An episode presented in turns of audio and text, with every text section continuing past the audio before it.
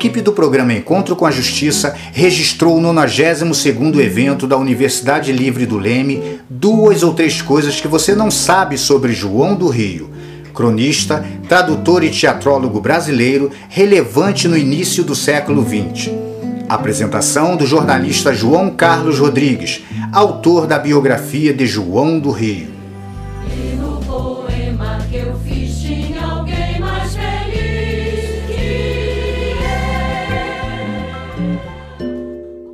O projeto Filosofia na Praia, idealizado pelo diplomata Jerônimo Moscardo, é realizado desde maio de 2018 na Praia do Leme. Transformou o local na Ágora Carioca. Quinzenalmente, aos sábados, durante uma hora, professores, doutores e pensadores compartilham de maneira descontraída e informal seu conhecimento.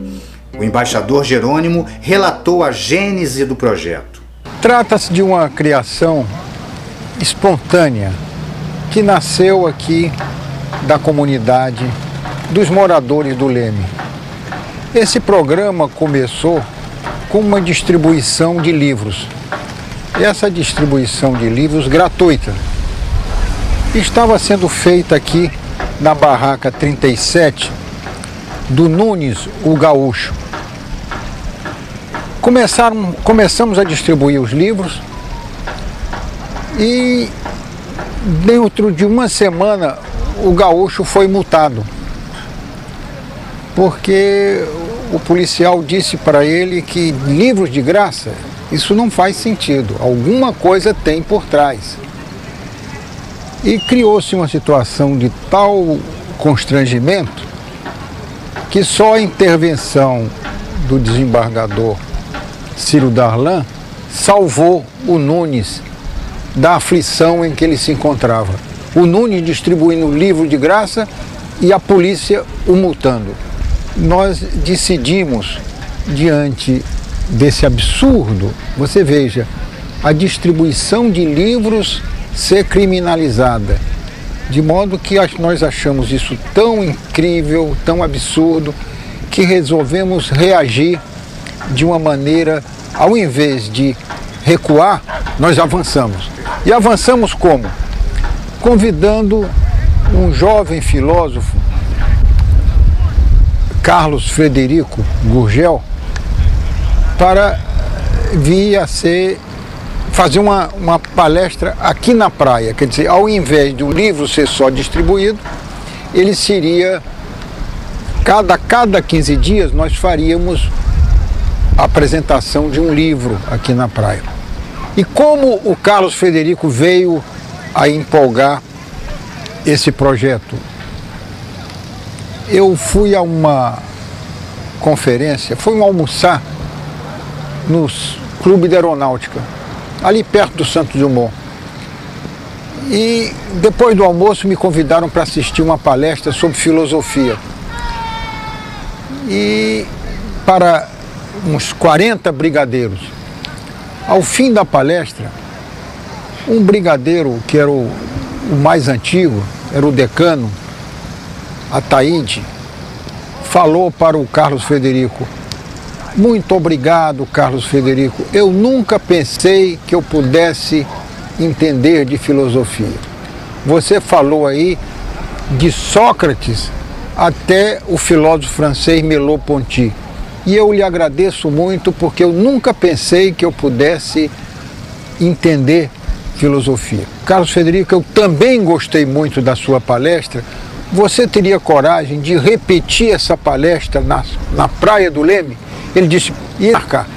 E então surgiu a primeira palestra aqui, feito nas areias do Leme, ao lado da barraca 37 do Gaúcho, é, e então foi aquela.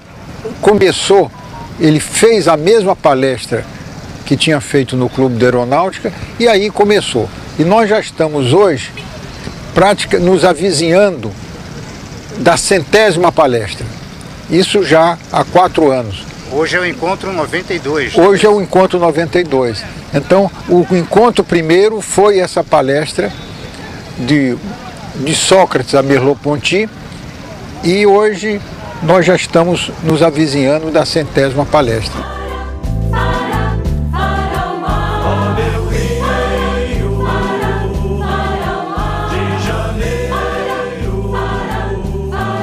Então, é um prazer então falar com vocês.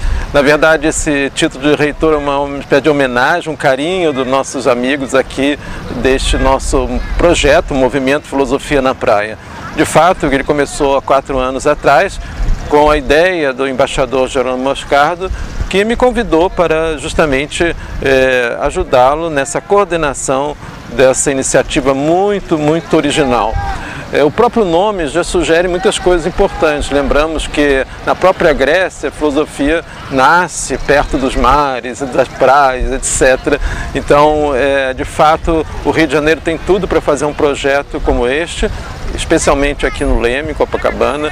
Então, estamos muito felizes. Ele nasce, como dizíamos, dessa iniciativa do Jerônimo e com todos os outros amigos, o desembargador, Ciro Darlan, depois outros embaixadores que frequentemente é, aparecem aqui no nosso projeto, como o Baena Soares e tantas outras pessoas amigas, cada um foi trazendo seu tijolinho.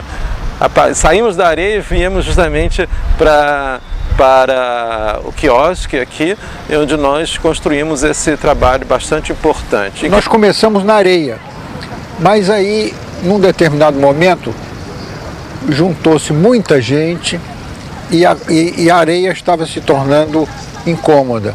E a Alice então ofereceu de uma maneira espontânea, de uma maneira generosa, disse: venham para cá, pagar nada, pagar nada, e abriu esse espaço. Hoje nós teremos o João Carlos Rodrigues, que é um jornalista, biógrafo do João do Rio. Vem nos falar desse jornalista também do início do século XX, importantíssimo cronista da cidade do Rio de Janeiro. Então nós estamos muito é, felizes porque, embora seja um comentário sobre uma palestra sobre um jornalista, isso também é importante esclarecer, o projeto Filosofia na Praia tenta é, mostrar que a filosofia tem um viés humanista, que na verdade o principal da filosofia é o humanismo. Então ela congrega é, jornalistas, filósofos, psicólogos, ou seja, literatos. São palestras que abrangem vários campos do saber, embora o centro seja exatamente a filosofia. Esse convidado é uma riqueza. Você poderia mostrar o livro? Esse convidado é uma riqueza extraordinária. Ele surgiu aqui na agenda através de um dos moradores do Leme que disse: "Por que que vocês não convidam o João Carlos Rodrigues para falar sobre o João do Rio?" Então, eu fui ler esse livro do João do Rio que é uma biografia absolutamente extraordinária e que eu recomendo a vocês todos. Então, o convite fica porque eu concordo que a sociedade brasileira, inclusive internacional, porque nós também transmitimos isso, esse nosso programa, pelo YouTube, pelo Facebook, e por conseguinte, ah, temos é, seguidores em Portugal, na Suíça, é, na França, obviamente é, de língua portuguesa, e Obviamente, quem mora no Rio de Janeiro, o ideal é vir desfrutar dessa beleza, dessa praia, desse sol e da simpatia dos amigos e dos professores, palestrantes que vêm aqui gratuitamente prestigiar esse grupo, esse nosso evento de cada 15 dias.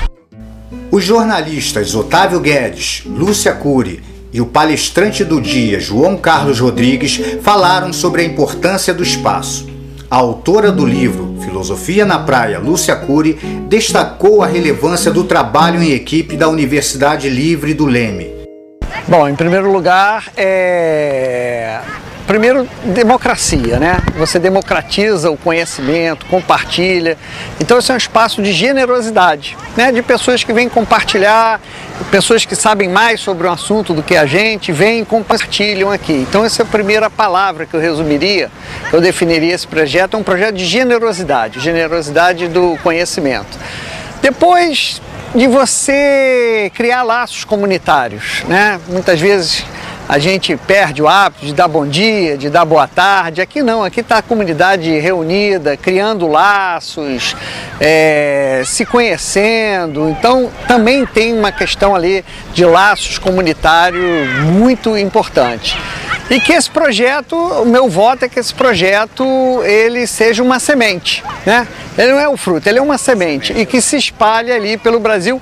E é tão democrático que eu acompanhava ele pelas redes sociais. E é um prazer estar aqui pessoalmente. Bem, a importância desse espaço, acho que é mais um espaço cultural no Rio de Janeiro, gratuito, num lugar acessível e agradável, onde as pessoas podem, quem quer saber, né, filosofia segundo Pitágoras, não segundo Platão, é o desejo de quem não sabe em querer saber.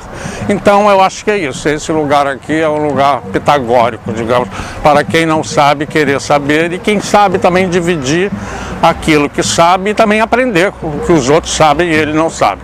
Eu acho que o local é bom, é gratuito, é agradável, num sábado de manhã, por que não, né? Eu fiquei encantada, completamente encantada, como um espaço aqui na praia. Podia agregar tanto conhecimento, tanta amizade, quantas pessoas que a gente não sabe que devem pensar igual a gente, porque todo mundo reunido num lugar inesperado. E fiquei tão encantada que eu falei, eu tenho que registrar isso. Aí batalhei, batalhei, consegui fazer o primeiro volume do livro e foi muito bacana. Registrou o programa, né? Registrou o projeto. Hoje, por exemplo, um sábado azul maravilhoso, a gente está ouvindo sobre o João do Rio. Nada mais é, nada é mais apropriado do que isso. Ouvir o João, sobre o João do Rio nesse, nesse dia maravilhoso. A Cecília preenchia o nome das pessoas que vinham para assinar e passava três, quatro dias da semana seguinte fazendo a lista, decifrando os dias da semana seguinte, fazendo a lista, decifrando os nomes. É, eu fiz durante algum tempo o Facebook, o Instagram, mas não tinha nenhuma prática nisso e fui aprendendo e fui fazendo, tirava foto e colocava na, na, no Face. Isso aí foi unindo cada pessoa, é, a Lúcia que trabalha com, com o Jerônimo, o Carlos Frederico, que, que todo mundo trabalha aqui sem é, voluntário, sabe? O Carlos Federico trabalha muito porque ele é o ele é o é o curador, é, é o curador, é o reitor, né? É o cara que faz o cartaz toda semana, né? Ele, ele eu acho, ele fica tentando melhorar, sabe? Como fosse um projetinho dele. Então cada um e as pessoas que assistem, porque cada pessoa que assiste é um pedacinho para esse projeto ir adiante. Tem muita gente, tem muita gente. Os integrantes da equipe do programa Encontro com a Justiça, desembargador João Damasceno e o professor Vinícius Esperança, contribuíram com perguntas que enriqueceram o evento. Esse gosto do João do Rio, né, quando ele escreveu essa obra, é, o candomblé era crime, né? Pelo, pelo Código Penal criminalizado. E assim, esse gosto do João do Rio por esses personagens à margem da sociedade, eu queria te fazer uma pergunta, né? Sobre esse aspecto de engajamento social do João do Rio. Um personagem que eu queria é, que você, se possível, se você estudou, é um outro personagem que nasceu no mesmo ano, 1881. Que é o Lima Barreiro. Que é o Lima Barreiro. Bem, muito interessante. Que é, que é negro também, um escritor negro. Nasceram no mesmo ano, Muito morreram obrigado. mais ou menos no mesmo ano.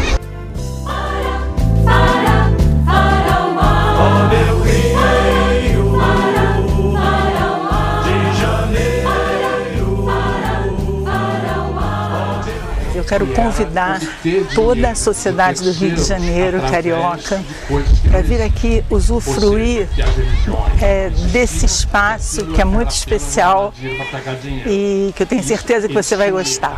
De 15 em 15 dias, sábado, às 11, de 11 a meio-dia. Nós temos aqui uma comunidade que- dedicada à filosofia, dedicada à sabedoria, dedicada à meditação. E nunca a humanidade precisou tanto de filosofia quanto agora. Nós vivemos numa tempestade, num momento de grande turbulência e é preciso então visitar a sabedoria dos antigos e, a- e deixar inclusive a filosofia nasceu na Ágora, nasceu na Grécia, nasceu junto ao mar também. E ela saiu agora das universidades e vem aqui na Universidade Livre do Leme, junto ao mar, inclusive cruzando esse oceano, porque o mar é a imensidão, ao mar é também a sedução. Então eu convoco a que todos compareçam aqui e assistam essas reflexões que já vão. Nós já tivemos um livro, já foi nasceu aqui um livro e nós já estamos agora preparando outro livro. Vai ser editado em breve um outro livro e fechando as conferências aqui. O núcleo de produção do programa Encontro com a Justiça, através do desembargador Ciro Darlan, agradece a receptividade da Universidade Livre do Leme e corrobora com o apoio do registro audiovisual dos futuros encontros relevantes para o conhecimento.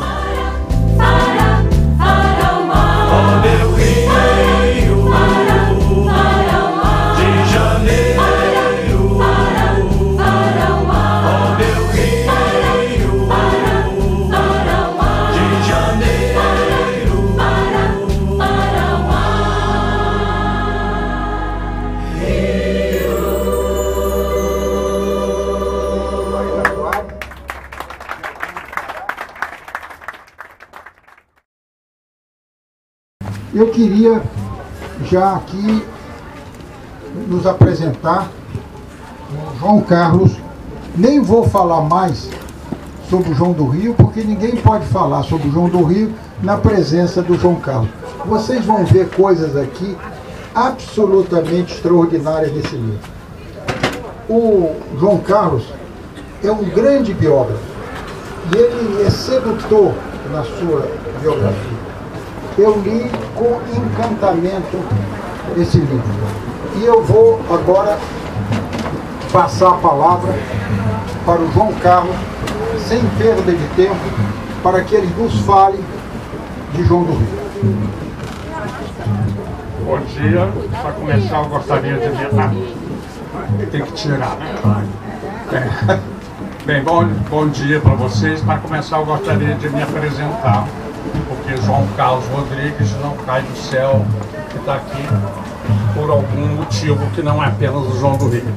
Ninguém é obrigado a me conhecer, eu sou uma pessoa que existe assim meio na sombra, mas eu acho que merece. Eu sou um jornalista, eu não sou um professor, apesar de estar escrito no anúncio que eu sou um professor. Eu sou basicamente um jornalista, um pesquisador e um escritor. E eu tenho duas biografias que me deram muito prazer de fazer, que eram de duas pessoas que estavam assim meio esquecidas e valiam a pena serem biografadas para serem recuperadas, digamos assim, pela mídia, pela opinião pública, pelos leitores. Uma foi o compositor Johnny Alf, que é um dos fundadores da Bossa Nova, e o outro foi o João do Rio, que é o jornalista e o escritor do qual nós vamos falar hoje.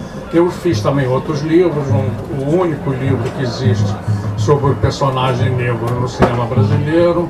Eu também tenho um livro de contos chamado Criaturas que o Mundo Esqueceu, que saiu há uns três anos atrás. A mídia ignorou, mas eu tive assim vários elogios de pessoas inteligentes, que eu considero muito. Mas voltamos ao João do Rio. Qual é o motivo para um escritor que morreu há 101 anos está sendo comentado hoje em dia em 2021? Ele virou apenas uma curiosidade literária? Ele tem algum outro interesse que o vincule aos dias de hoje? Porque quando eu comecei a estudar o João do Rio, foi em 1981, eu fiz uma primeira antologia que saiu pela editora José Olímpio, que era o centenário do Nascimento ia ser feito por Jornal Lampião, o Jornal Lampião faliu, o Agnaldo Silva falou, esse seu, faz o que você quiser. Eu levei na Zé Olimpo e coincidiu que havia um editor interessante lá, que era o Cavalcante Proença, que aceitou o livro da primeira carta que eu enviei, o que é um fenômeno, já que os escritores costumam não ter as cartas respondidas, né? e muito menos os seus livros aceitos. Muito bem, foi a primeira vez que eu fiz sobre o Jogo do Rio uma antologia. Isso foi num crescendo e depois, 12 anos depois, eu resolvi fazer, já que eu conhecia toda a obra, eu fiquei estudando o João do Rio e fiz uma, a bibliografia do João do Rio, que não era levantada. Inclusive tudo que tinha saído em jornal. Eu fiquei dois anos na Biblioteca Nacional, escarafunchando isso, e fiz uma obra que se chama, infelizmente está esgotada, e dado ao gênero de obra, dificilmente será reeditada. Mas é possível achar no site Estante Virtual, que é um site que existe na internet, que reúne todos os sebos de livros do Brasil. Então ali pelo nome você chega praticamente tudo, tem escolha de preços, tem barato, tem caro e tal. Em suma, eu fiz essa bibliografia que é onde eu levantei 2.500 artigos não é pouca coisa. E sobre assuntos que ninguém sabia, inclusive alguns pseudônimos também que ninguém conhecia.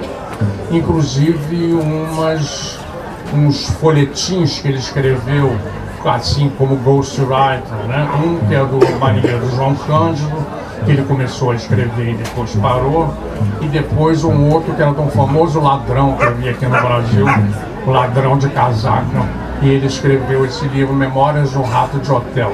Na verdade, editado pelo ladrão, mas pelo estilo você vê que foi um escritor que escreveu. Muito bem, então eu fiz essa bibliografia e 12 anos depois, tendo a bibliografia, eu concorri na Bolsa Viter. Primeiro para editar a bibliografia, não ganhei. No ano seguinte, eu consegui editar a bibliografia pelo arquivo da cidade. E aí, eu tendo a bibliografia, eu entrei de novo pedindo uma Bolsa Viter, que era a melhor bolsa que havia na época, dada pelo MIDO, né? É, e ganhei para fazer a, a biografia. E eu fiquei um ano, uma ótima bolsa, era o ano do Collor, todo mundo tinha ido à falência, todo mundo tinha tido dinheiro confiscado e eu estava ganhando o equivalente, seria a 6 ou 7 mil reais por mês durante um ano para fazer a biografia do João do Rio.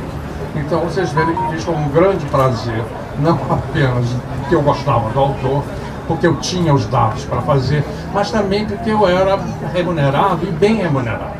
Muito bem, essa biografia foi editada primeiro pela editora Top Books, teve ataques mortais na imprensa de uns jornalistas que eu não vou citar, mas a revista Veja dedicou quatro páginas a dizer que o livro era uma porcaria e que o autor ainda era pior do que o João do Rio. Então você vê, é quase uma consagração você, na primeira biografia, você tem quatro páginas com fotos coloridas contra você. Né? O Nelson Rodrigues achava que o autor que não leva a vaia não é um autor. Entendeu? É, ainda não chegou a ser autor. Então já veio uma vaia já na primeira biografia. E depois eu reeditei, anos depois, fiz umas correções, uns ajustes, e reeditei pela civilização brasileira onde eu troquei o nome, que o primeiro nome era muito seco, João do Rio, uma biografia. Não atrai ninguém. No segundo, que eu fiz essas modificações, eu achei que o primeiro nome tinha dado Urucubaca, por causa de tudo que aconteceu. Eu botei João do Rio, é, Vida, Paixão e Obra, que é o que existe hoje em dia, ainda está em catálogo pela civilização brasileira e é possível comprar ou lá, ou nas livrarias, ou também no tal site a outra edição só se encontra no site do mercado. Muito bem, voltemos ao João do Rio. O João do Rio é, é e tem várias faces, né? O nome dele era Paulo Barreto e ele usou muitos pseudônimos. Ele foi Claude, ele foi José Antônio José, ele foi Joe, ele foi outros que eu me esqueci, mas ele se fixou em João do Rio, que foi no qual ele ficou mais popular, a ponto dos livros que ele publicou não saíram com o nome de Paulo Barreto, e sim com o nome de João do Rio. Então, ele, Paulo Barreto, foi uma pessoa física que existiu, e João do Rio é um autor, né, que nós vamos é, falar aqui um pouco. O João do Rio ele fez é, todas as atividades, digamos assim, que um escritor pode fazer na sua época, em todas se destacou, e eu vou falar aqui das principais e que são as que valem mais a pena. Ele foi um jornalista de primeiríssima que introduziu, inclusive, novidades é, na imprensa brasileira, como, por exemplo, a reportagem. Ninguém fazia reportagem em loco, ninguém fazia entrevista. Tudo isso só se fazia na imprensa francesa. A imprensa brasileira não tinha manchetes, ela não tinha fotografias, antes da Gazeta de Notícias, principalmente começar a fazer essas modificações na virada do século, mais ou menos por 1910, por aí. Então ele se destaca como repórter, como entrevistador, posteriormente como cronista, como editorialista. Isso na parte jornalista. Depois vou entrar em mais detalhes. Ele, como autor, ele foi autor de teatro, onde traz uma novidade, embora ele tenha escrito poucas peças de teatro, só três, se não me engano. No teatro brasileiro só existia o teatro de revista, o burlesco, né? do qual imperava o Arthur Azevedo. Ou então existiam dramalhões daqueles assim que hoje a gente dá gargalhada, né? Que o ébrio é quase uma brincadeira perto dos dramalhões da época, escritos por Coelho Neto e por outros. Muito bem, o João do Rio faz a primeira comédia sofisticada de costumes em 1912. Foi uma, uma, uma das peças que estreou o Teatro Municipal, que tinha estreado em 9, mas o teatro foi em 1912. Que é uma comédia de costumes e fez muito sucesso. E é um gênero que não existia, que ele inaugura, digamos assim. Ele também foi contista. Ele tem contos que, por exemplo, durante muito tempo, os estudantes, os estudiosos de literatura, tinham dificuldade em enquadrar o João do Rio em que escola literária ele se enquadraria. Então, acho que foi o Alfredo Borges que usou um termo pré-modernismo. Bem, pré-modernismo é uma coisa muito vaga, não é nada, é pré alguma coisa. O que, que ele é? Eu acho, pelas coisas que eu li, inclusive estrangeiras e autores que ele lia, eu acho que eles se vinculam ao que podemos chamar decadentismo, que é uma variante do simbolismo.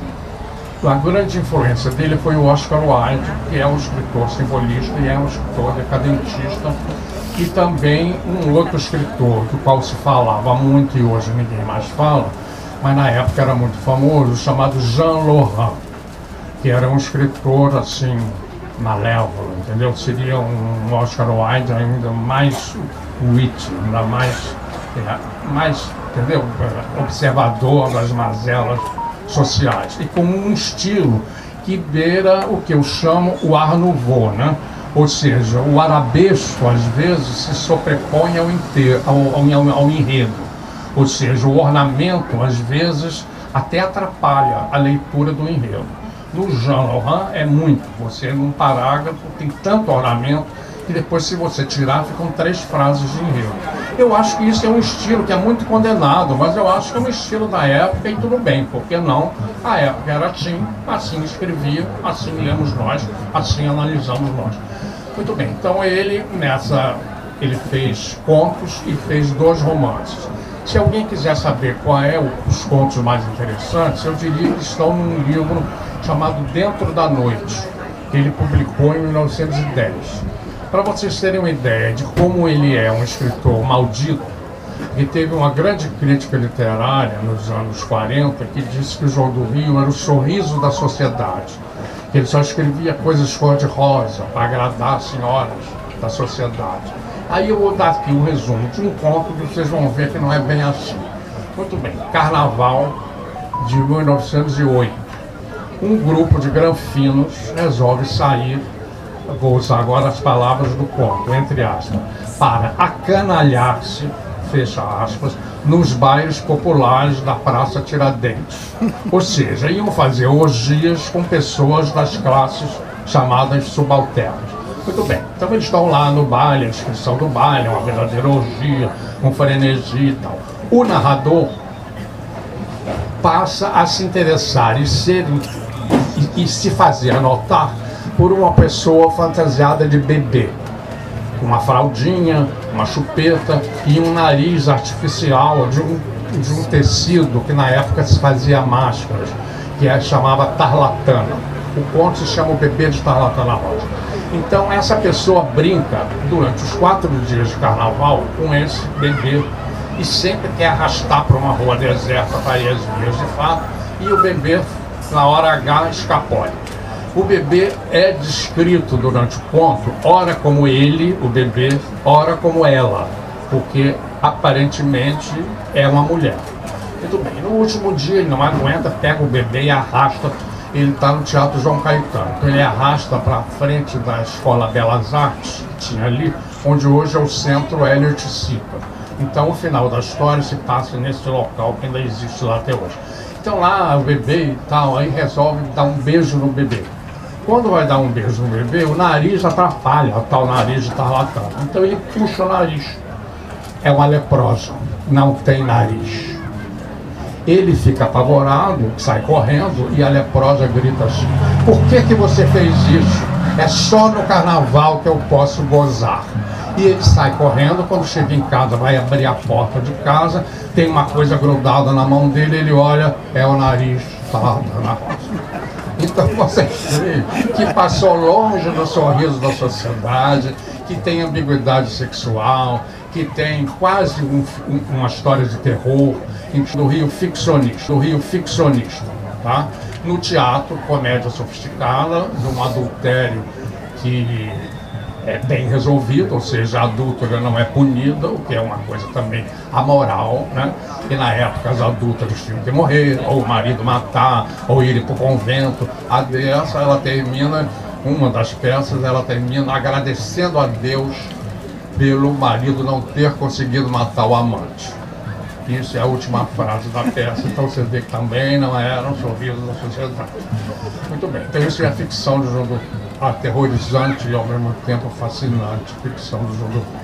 Vamos passar agora para a parte onde ele se destacou mais, que é o jornalismo. Muito bem, como eu disse antes, ele introduziu todas aquelas novidades, né, que foram a reportagem em loco, a entrevista e a crônica. A crônica já existia, mas o João do Rio transforma a crônica numa coisa mais popular. Ele era muito popular. Tanto quando ele morreu, o enterro dele compareceram mais de 100 mil pessoas. O que na época, no Rio de Janeiro, 1921, você imagina o percentual da população que era isso. Era uma quantidade gigantesca. Foi um enterro tão grande, proporcionalmente, quanto do Barão do Rio Branco, quanto da Carmen Miranda, quanto do Getúlio Vargas e quanto daquele estudante Edson Lima Soto que morreu nas passeatas no ano de 68 e deu a famosa passeata dos 100 mil. Muito bem, então ele era como cronista popularíssimo. Vamos falar agora da novidade da reportagem. O, antigamente, o, o jornalista não saía da redação se ele queria escrever, por exemplo, sobre, sei lá, o bairro do Leblon, vinha alguém do bairro do Leblon na redação, sentava numa cadeira, contava coisas para ele e ele escrevia lá da maneira dele. O primeiro jornalista importante, mas eu acho que foi o primeiro mesmo, cronologicamente, a ir aos locais do crime, digamos assim, entre aspas, foi o João do Rio. Então o João do Rio ele vai, ele sobe um morro, numa favela, em 1908, embora muitos estudiosos dizem que as favelas surgiram em 1915, eles já mostram uma espécie de cordão carnavalesco que já tem estandarte e diretoria, ou seja, já é uma pré-escola de samba. Em 1908, quando elas supostamente foram fundadas em 1928, isso foi no Morro de Santo Antônio, que é no Largo da Carioca, e não existe mais, foi derrubado esse morro. A subida do morro já deu uma, uma um, tititi, né? Porque ele começa o conto dizendo que está saindo do municipal e encontra três mulatos, um soldado, um tocando violão e o outro, sei lá o quê, que convidam ele para ir no morro e ele resolve ir, e é depois da meia-noite. Então começavam sempre os tititis. João do Rio sobe o morro com mulatos depois da meia-noite. O que será que ele foi fazer lá?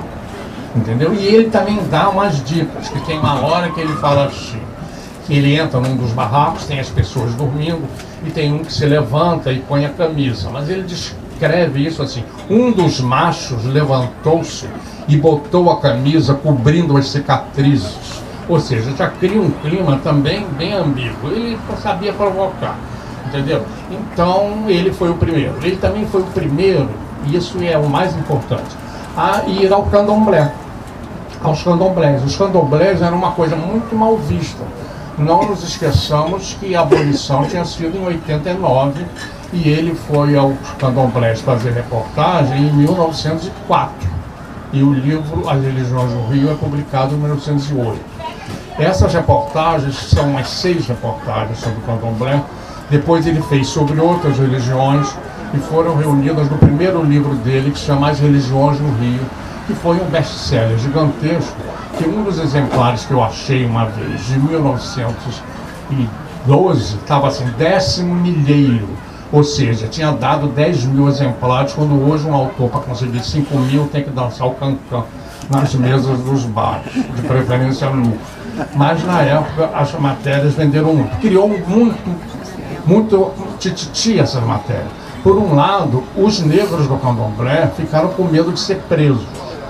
Que pelo Código Penal, se um delegado muito rigoroso resolvesse enquadrá-los, podia enquadrá-los no item charlatanício que era obter dinheiros de terceiros através de coisas que não existem. Ou seja, que as religiões não existiam, que aquilo era apenas uma armadilha para pegar dinheiro. E isso eles tinham medo, não aconteceu. Eles chegaram aí, os pais de santo, na Gazeta para perguntar quem era o informante do João do Rio. E na verdade não tinha informante, ele que estava indo entendeu? E, e, também deu uma confusão entre as mulheres granfinas e os homens, que frequentavam os candomblés, escondido, para jogar búzios, mas não queriam que ninguém soubesse. Então ficaram também com medo de o nome ser publicado no jornal e descobrirem que Madame Fulano de Tal frequentava a casa da tia Seata para jogar búzios, para ver se o marido estava traindo ou não.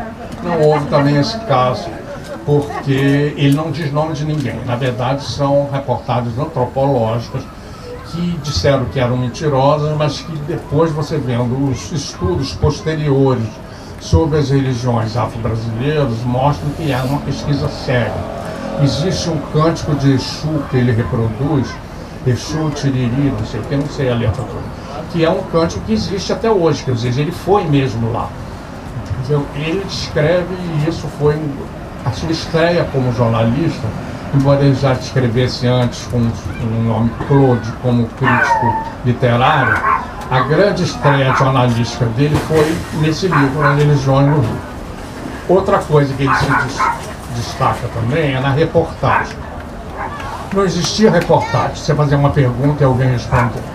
Ele fez um livro chamado Momento Literário, é o segundo livro que ele publicou que são entrevistas com escritores brasileiros, um questionário de cinco ou seis perguntas, onde ele pega praticamente todos os grandes escritores brasileiros, perguntando o que era a literatura, a função da literatura, a sua influência literária, etc. Eu disse quase todos, porque tem uns que se recusaram a fazer. O nosso Machado de Assis, por exemplo, se recusou. Nunca fiz entrevista, não sei o que é isso e não quero fazer a primeira. Então se recusou. O Machado de Assis tinha uma certa bronca com o João do Rio. Que não, achava que não era sério. Talvez porque tivesse uma vida meio trepidante demais para a academia. Tanto que ele foi candidato três vezes. Nas duas vezes que o Machado de Assis era o presidente, ele não foi eleito. Na terceira vez o Machado de Assis já tinha morrido, que era o Medeiros Albuquerque, que estava como presidente, ele é eleito com 28 ou 29 anos, foi o, na época era o mais jovem eleito. Hoje eu acho que o Geraldinho Carneiro era mais jovem. E ele foi o primeiro a vestir o fardão, porque já estava estabelecido que tinha que tomar posse de fardão. Que de que aqueles homens se atreviam a botar um fardão, com flores douradas, ou não sei o que, achavam que homem não vestia aquilo. Então tomou posse de casaco. O primeiro que teve a coragem e deu o exemplo, e a partir daí todos fizeram, foi o João do Rio, que tomou posse de fardão. Então, essas são as três principais faces do João do Rio como autor de jornal. Na crônica eu já disse, ele não inventou a crônica, mas a fez mais popular. O Afrânio Coutinho, que tem aquele dicionário de literário e tal, se você vai ver lá, eu não me lembro agora, se é no verbete crônica ou no verbete João do Rio, onde ele diz que o João do Rio praticamente reinaugurou a crônica, que era uma coisa muito formal, era uma crônica, digamos assim, ao estilo crônica poética. Depois outros fizeram e muitos bons. Por exemplo, o Rubem Braga, por exemplo, faz crônica poética. Fazia crônica poética. O João do Rio fazia uma crônica mais jornalística ou seja, ele ia nos lugares, às vezes não é ele, é um narrador, então ia em lugares onde o jornalista não era bem de bom tom ir. Por exemplo, Casa de Ópio. Parece que tinham casas de ópio ali onde hoje é o aeroporto Santos Dumont. Ali era um, uma parte degradada da cidade, chamava Ponta do Calabouço, e parece que tinha uma colônia chinesa onde tinha onde tinha essas casas de ópio. E ele vai e faz a reportagem sobre o ópio. E o narrador diz que fumou o ópio. E ele, como jornalista, não ia dizer, então diz através do narrador. Teoricamente, teoricamente não, diz a lenda que ele depois voltou a essa casa de ópio em 1916, levando a Isadora Duncan, a bailarina, que teve aqui no Brasil em 1916. A história dele com a Isadora Duncan é muito interessante, porque ainda falta pedaços, né? ele já tinha visto a Isadora Duncan em Paris, acho que na primeira viagem, e tinha escrito até um, um artigo dizendo uma bailarina maravilhosa e tal. Em 1916, a Isadora, porque como tem a guerra na Europa, ela não pode se exibir muito nos teatros, ela resolve fazer uma turnê pela América do Sul, junto com um pianista, onde ela dançaria a, a Gluck, as Ifigênias, isso, umas danças. Ela chegou aqui no Rio em 1916 e foi ciceroneada pelo João do Rio. Então tem coisas interessantes. Por exemplo, ela teria, segundo Gilberto Amado, dançado nua para o João do Rio, na Cascatinha da Tijuca, onde Gilberto Amado, que era meio afilhado assim, do João do Rio, teria presenciado isso. Um outro jornalista chamado Carlos Maú disse que presenciou, que não foi na Cascatinha da Tijuca, foi na praia de Ipanema, onde ela dançou nua, na lua cheia para o João do Rio. O João do Rio morava em Ipanema. Depois eu vou contar a história da mudança para Ipanema. E ele disse, correu o boato, que ele teria um caso com a Isadora Duncan.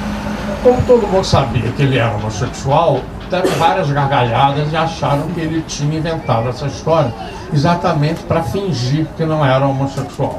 Muito bem. Isadora vai para São Paulo, o Oswald de Andrade quer transar com a Isadora, a Isadora não quer.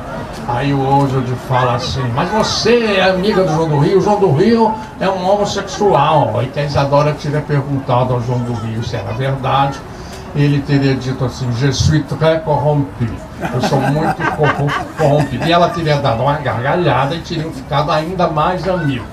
Nas memórias dela, My Life, a única frase que ela diz sobre a América do Sul é que ela passeava com João do Rio de carruagem pelo Rio de Janeiro e os estudantes jogavam os chapéus para cima e gritavam Viva Isadora, Viva João do Rio. Muito bem, passam-se os anos e são descobertas as cartas de João do Rio na Biblioteca de Portugal para o escritor João de Barros, que era um escritor português com quem ele se correspondia, um poeta.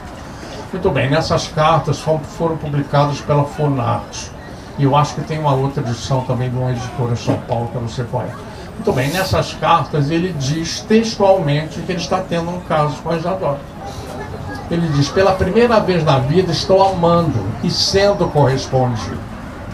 Entendeu? Então você vê que toda a história tem um fundo de verdade. Aí, porque, mas a Isadora ia namorar um homossexual? Ora, a Isadora não era mole, a Isadora, ela em si já era bissexual, tinha tido caso com a Emma Goldman, que era uma famosa líder anarquista, e com outras mulheres. E ela foi para. Ela saiu daqui, um dos lugares onde ela foi foi para a Rússia, já depois da Revolução Soviética, onde ela faz o grande número dela, que é dançar internacional nua, enrolada na bandeira comunista. Você imagina o delírio que deve ter sido isso em Moscou na época. Mas ela se casou lá com um poeta é, Essenini se você olha uma famosa fotografia onde tem o Essenini, o Eisenstein, o Pasternak e o Mayakovsky, você com um bom olho clínico, você põe o olho, você oh, Essenini era homossexual. Quer dizer, então ela não tinha esse problema, eles adoram, casava, namorava e tudo bem. E vemos também que o João do Rio não era também apenas o adorador, como diziam os inimigos, de soldados da polícia militar ou de rapazes portugueses do comércio que ele tinha também um gosto mais diversificado e mais, digamos, hora eu queria falar, hora eu queria falar, hora eu queria falar um pouco sobre a que eu já citei, eu acho interessante, que é a mudança para Ipanema, que era também um atrevimento na época. A cidade nessa época, ela assim, a cidade mesmo, ela ia de São Cristóvão até Botafogo, tá? O, núcleo da cidade onde as pessoas circulavam Havia umas coisas em Copacabana, tal, havia para o subúrbio. No Rio foi feito a Central do Brasil, começa a ser feita no tempo do Império, 1855. Então, em cada parada foram criando-se bairros. E os bairros também foram criados onde já havia alguém morando. Né? Por isso que a Mangueira chama Estação Primeira, que a primeira estação depois da Central era a Estação Primeira. E ali foi se povoando os subúrbios. É o contrário que houve com a construção do metrô, por exemplo, onde já fizeram as saídas, onde já tinha aglomeração de gente. No caso do trem, foi o trem que foi levando a aglomeração de gente. Então o trem povoou o subúrbio carioca. Muito bem, então o Rio de Janeiro era isso, ninguém se atrevia. Foi feito, nessa época, um loteamento em Ipanema, de uma empresa que eu me esqueci. Comprou dois terrenos, comprou dois terrenos, comprou dois terrenos em Ipanema, que são mais ou menos na Vieira Soto, um deles com um fundo para Joana, para Prudente de Moraes, mais ou menos na esquina, em frente ao Teatro Ipanema, mais ou menos, do outro lado da rua. Na casa de trás morava a mãe, porque ele também tinha uma mãe, né, como Oscar Wilde e outros, todos têm uma mãe poderosa. Então morava a mãe e na casa da frente morava ele. Eu conheci uma senhora em Copacabana, que por acaso era avó desse pianista Arthur Moreira Lima, que era um habitante antiga de Ipanema e que chegou a ver o João do Rio fazendo Cooper, não Cooper correndo, mas ele fazia caminhadas na praia, porque e era muito cumprimentado, né? ele tinha um modo de falar muito peculiar, provavelmente chamam peculiar, mas nós hoje em dia nós devemos achar que devia ser afetadamente homossexual, porque juntava gente na porta da Gazeta de Notícias no final do expediente para ver ele sair entendeu? Para ele falar, e as roupas sim, davam roupas sim, davam roupas sim, davam roupas cinzas, marrons, no máximo assim um tweed cinzento e tal. João do Rio usava casaca branca com colete fúcsia.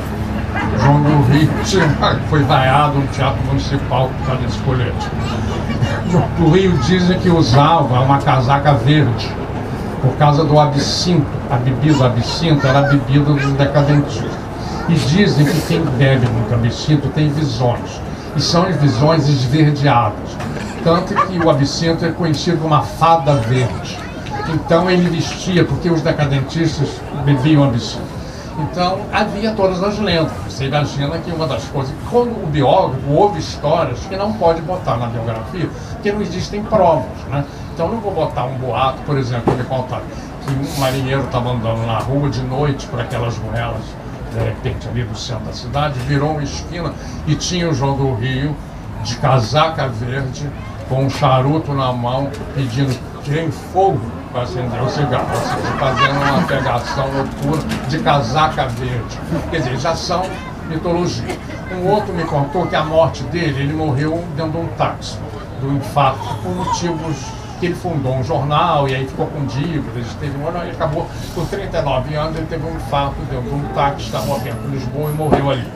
Pois é, eu ouvi também, e saindo do jornal dele, chamava A Pátria, que era no Largo da Carioca, não existe mais o prédio.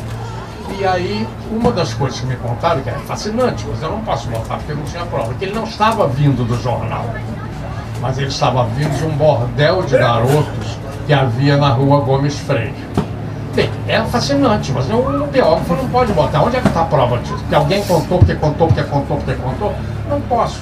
Se eu tivesse feito, talvez eu tivesse, tivesse ter feito, uma parte só dos boatos, né, que se contam sobre o João do Rio, tem milhões, né?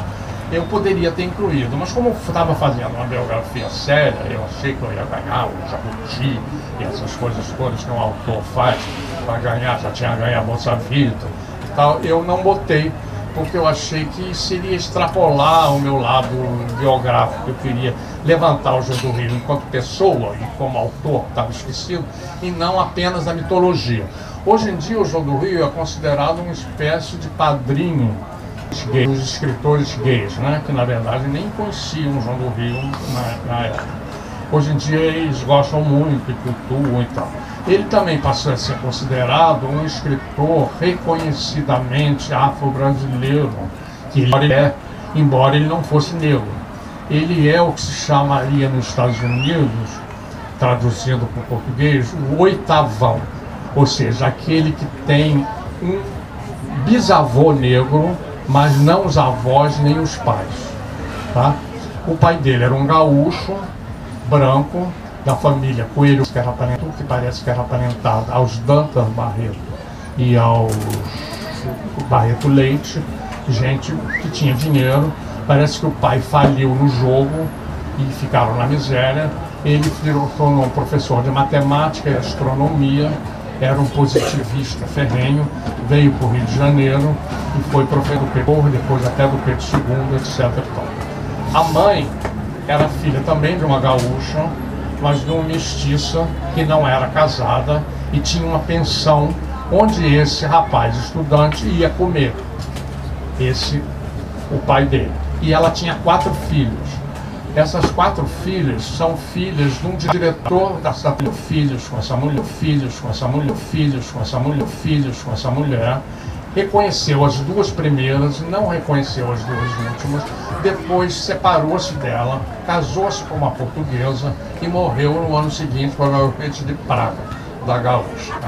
Mas a mãe do João do Rio é uma das duas reconhecidas pelo pai que era, como nós vemos, já uma mulata clara.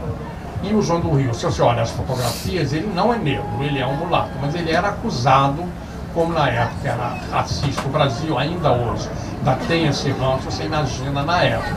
Ele era considerado retinto, com beisola etiópica, entendeu? Traços caníticos. Vocês imaginam que eu fui no velório da avó dele, imagina a avó era uma macaca, isso o que falava, entendeu?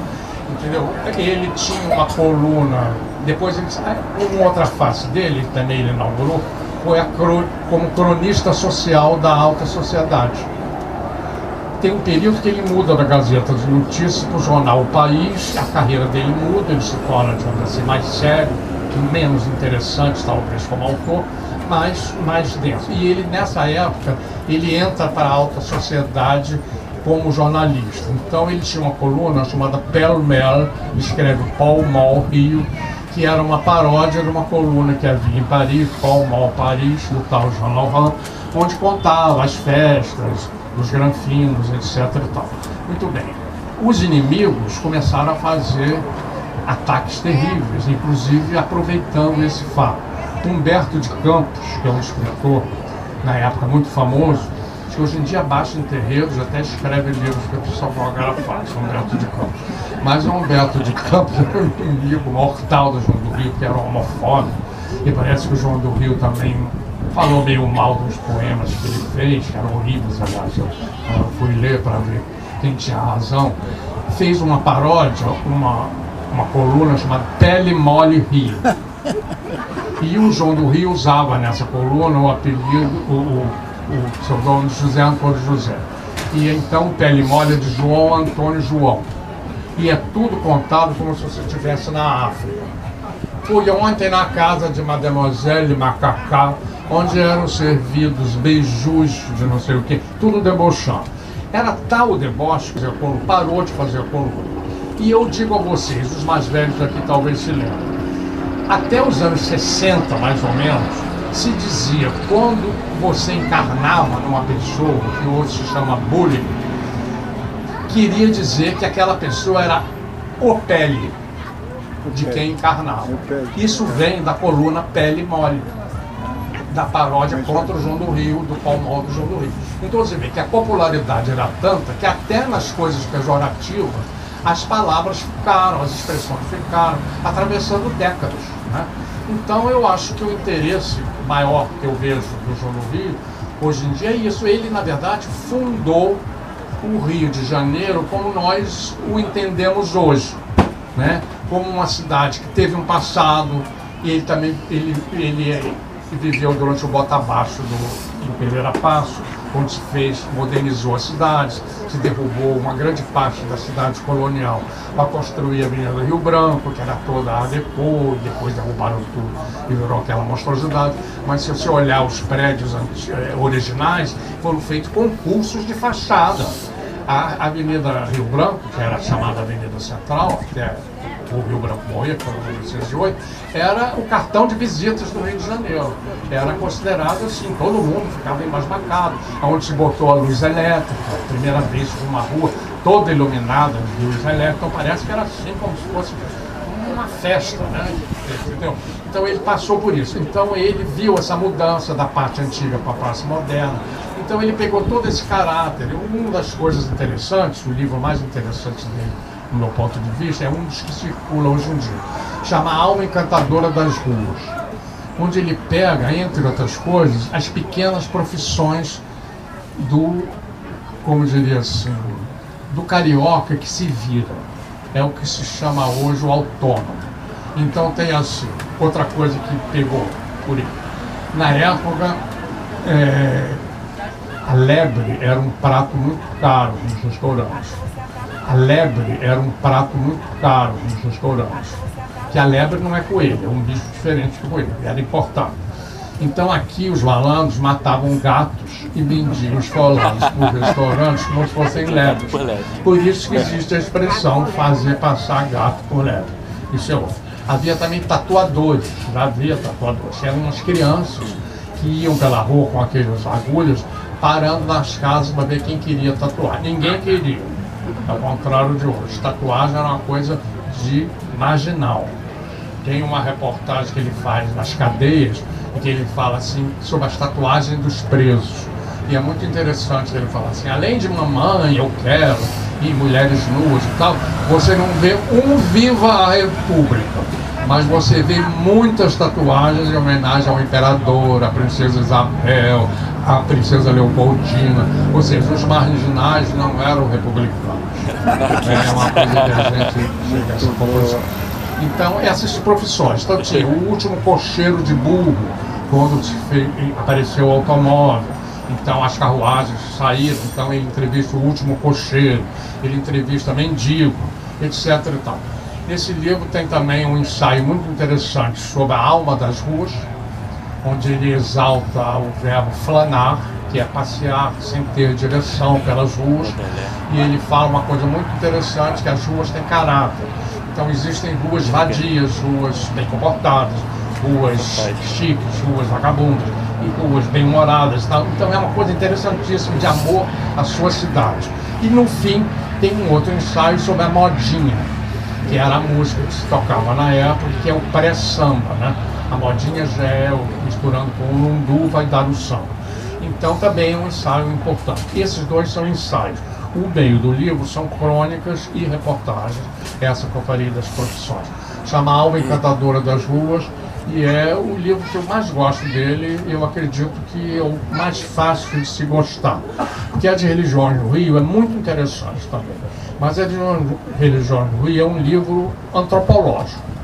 É? O estilo do autor aparece muito pouco. Ele era um repórter de 21 anos. Nesse outro, ele já é mais velho, já escreveu contos e tal, então tem dentro dessas coisas todas que eu falei a você, tem o estilo, que eu acho que onde ele mistura o decadentismo com a reportagem, onde se faz o João do Rio, né? ou seja, o espírito carioca. Eu acho que o que eu tinha a dizer é isso, eu quero ler aqui se alguém me perguntou. Bem, quem quer fazer pergunta pode fazer. Aqui tem uma pergunta pessoal. Se pode ficar em pé, em fila? Pode, todo mundo pode. Entendeu? Alguém quer fazer alguma pergunta específica? Quando uma pessoa chega e fala, eu falei o que eu quis falar. Agora, de repente, alguém quer saber alguma coisa que eu não falei. Então, se fizer a pergunta, eu posso responder. Eu quero. A gente pode encontrar o seu livro em qualquer? A minha biografia, a biografia ainda está em cartaz pela civilização brasileira, que faz parte do grupo Record. Existem vários livros dele, alguns também em cartaz, outros não, que podem ser encontrados no tal site que eu disse, que é estantevirtual.com.br, onde tem é um apanhado de todos os sebos do Brasil. Você pode achar esse livro na Rondônia e pode confiar pode comprar, porque o dinheiro você não manda direto para o coisa, passa através do site, ele só te manda o livro quando o dinheiro chega e vice-versa, Tá? Então não tem perigo você dar o dinheiro e o livro não chegar. Sim. Eles terão que te devolver o dinheiro. Ou te dar o, livro, o outro. Igual. Alguém mais? quer? Eu, eu. Deixa eu ficar em pé para me ouvirem. Sim. É impressionante, né? João do Rio morreu aos 39 anos É. e teve essa vida intensa, extraordinária. É. E Paulo Barreto, aquela rua de Botafogo, uma ruazinha pequenininha, né? De Botafogo. É, eu sou antropólogo e estudei religião na, na época que eu estudei antropologia. E a obra de Religiões do Rio é um clássico. É um clássico. É um livro assim importantíssimo para as ciências sociais no Brasil. É um livro referência. Todo mundo que estuda religião no Brasil vai ler. Tem uma hora É. que ele entrevista um evangélico. Ele entrevista todas as religiões, menos a católica, porque era dominante. E tem uma hora que ele fala assim, o senhor deseja alguma coisa? Porque os evangélicos eram perseguidos. Sim. No tempo do Império, a religião oficial era católica. Tem casos no interior de um, pastor protestante que foi enterrado no cemitério católico e o bispo mandou desenterrar e jogar o corpo na estrada. Porque não podia. Então eram perseguidos. Então uma hora que ele, já depois da República, não, porque não tinha religião oficial. Mas eram mal vistos. Entendeu? Até porque eram estrangeiros a maioria dos Sim. pastores. Então ele pergunta para o cidadão: o senhor gostaria de alguma coisa para os evangélicos? Nós gostaríamos de uma coisa só: eleger um deputadinho só que fosse. Isso em 1904. Hoje, ó, tem uma bancada. desejo foi atendido, né? É, esse gosto do João do Rio, né, quando ele escreveu essa obra, é, o Código Penal, pelo, pelo Código Penal, pelo, pelo Código Penal criminalizado. E assim, esse gosto do João do Rio por esses personagens à margem da sociedade, eu queria te fazer uma pergunta, né? Sobre esse aspecto de engajamento social do João do Rio, que me chama muita atenção. Esse gosto que o João do Rio tinha pelas vozes que não eram escutadas, né? por esse olhar, né? Aquela contar a história contra pelo, né? Me chama muita atenção disso. Ele Queria te perguntar sobre greves isso. também. Ele é um dos primeiros que, por exemplo, no comércio, não tinha horário. Você ia trabalhar no comércio, entrava no caixeiro, saía 12 horas depois, não tinha férias, não tinha 13 terceiro, não tinha final de semana, ou seja, era uma semi-escravidão, ele foi um dos primeiros. Eu acho que isso se deve à origem positivista do pai. Sim. Os positivistas ficaram logo fora de moda, hoje em dia eles mas foi uma, uma, digamos assim, ideologia que influenciou muito o Brasil, e principalmente o exército brasileiro. Sim, sim. A República foi feita pelos positivistas. Bandeira, né? A própria bandeira tem uma parte, só um pedaço, da, da- da- do ideário positivista, que Sim, é a ordem, o princípio, o amor por meio, por meio e por fim. Aqui tiraram o amor, É. porque disseram assim, não, a, República não vai pregar, entendeu? A sacanagem, a sua entendeu? entendeu? Então, é tudo isso. Então, eu acho que isso, porque os positivistas eram muito é, interessados no- na, na questão social. Sim. Não é? Há quem acha até que o Marx chupou muita coisa do nosso amigo o positivista, o Augusto Conte. Né? Os positivistas achavam que a sociedade se dividia tinha três estágios, né? que era o estágio que era animista, depois religioso e depois positivista. Mas eles tinham também uns defeitos que o exército pegou muito e o brasileiro pegou muito também. Eles acreditavam num governo forte, Sim. num líder forte, carismático. Eles não acreditavam na democracia representativa, ou seja, no para eles o presidente tinha que ser carismático. Então eles gostaram muito do Floriano Peixoto, por exemplo, que tentou até dar um golpe, não deu, foi até embora para casa com todo o respeito. Eu tenho um avô, pai da minha mãe, que foi muito ligado ao Floriano Peixoto. Então tem um lado da minha família que tem esse. O lado contrário era o contrário. Era ligado ao, é o lado do meu pai, ao Rui Barbosa. Quer dizer, era civilista. Quer dizer, Sim, então sim. eu tenho também assim. No, mon cœur balance. Mas eu diria que eu sou a favor da democracia representativa. Mas eu acredito também que um pouco de carisma nas horas de crise não fazem mal a ninguém. Né? Por exemplo, agora está faltando um pouco de carisma. Né? Sobrando aonde não deve e faltando aonde se precisa. Então, temos isso. Quer dizer, então eu acho que é isso. Ele foi, fez artigos, tem um, um Antônio Cândido, por exemplo, tem um livro dele, chama Teresina, se não me engano, tem um artigo que chama Os Radicais de Ocasião, onde ele fala casos de escritores que na vida normal não eram políticos, mas que em determinados momentos tiveram uma posição política muito firme e muito adiante do seu tempo. O João do Rio é um. Ele faz é, um artigo sobre os caras que carregavam minério né, nas, naquelas ilhas ali da ilha da Guanabara, que era uma coisa terrível, né, praticamente uma escravidão. Ele fala dos empregados do comércio, ele faz toda uma. Os candidatos que ele apoiou também. Todo mundo dizia que o João Luiz recebia dinheiro para escrever, que ele apoiava quem pagasse. E não é muito verdade, porque se ver, embora ele tenha enriquecido escrevendo, mas ele começou como é, revisor e terminou dono do jornal, quer dizer, ganha esse dinheiro nessa subida. Não precisa ser através de coisa. Porque todos os candidatos que ele apoiou perderam. Entendeu? É um caso difícil, né? Alguém que vai receber dinheiro de quem perde a eleição. É, eu acho que esse é um dos únicos no mundo. Porque ele apoiou abertamente o Rui Barbosa contra o Edson Fonseca.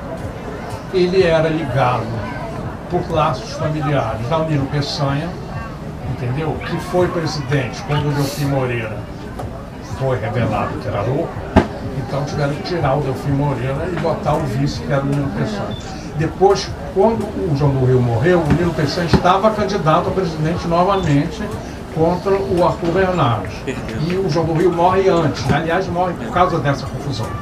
E o, o- o lado liberal e progressista era o Nilo Peçanha, não era o Arthur Bernardes, que por acaso governou os quatro anos sob estado de sítio, né? tão bonzinho que era.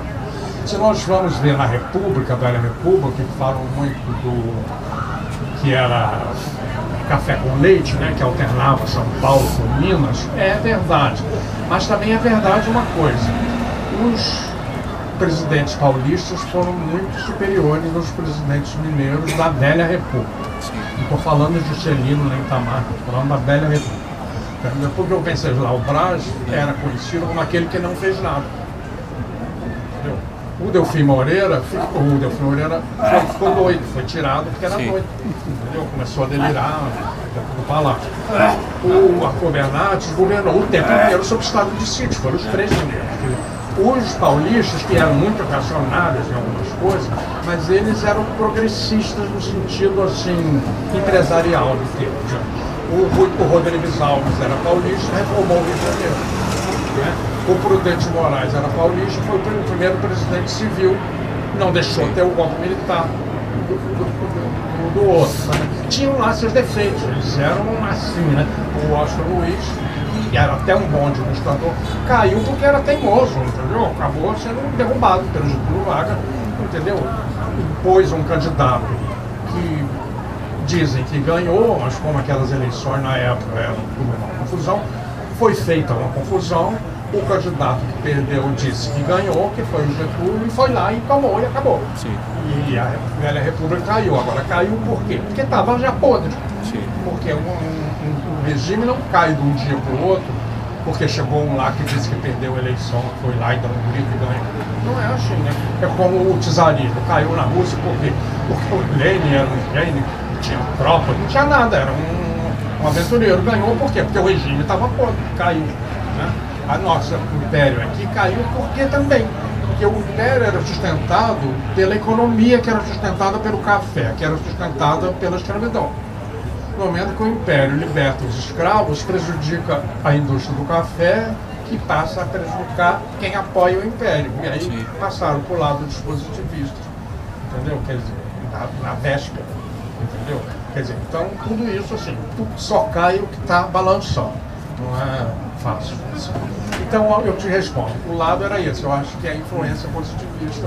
E depois a influência assim, de Barbosa, uma influência, digamos, liberal. Obrigado. Mas eu parabéns pela exposição da São João do Rio, esse importante cronista né, do início do século XX. Estou parabenizando pela excelente exposição. Eu posso repetir a pergunta.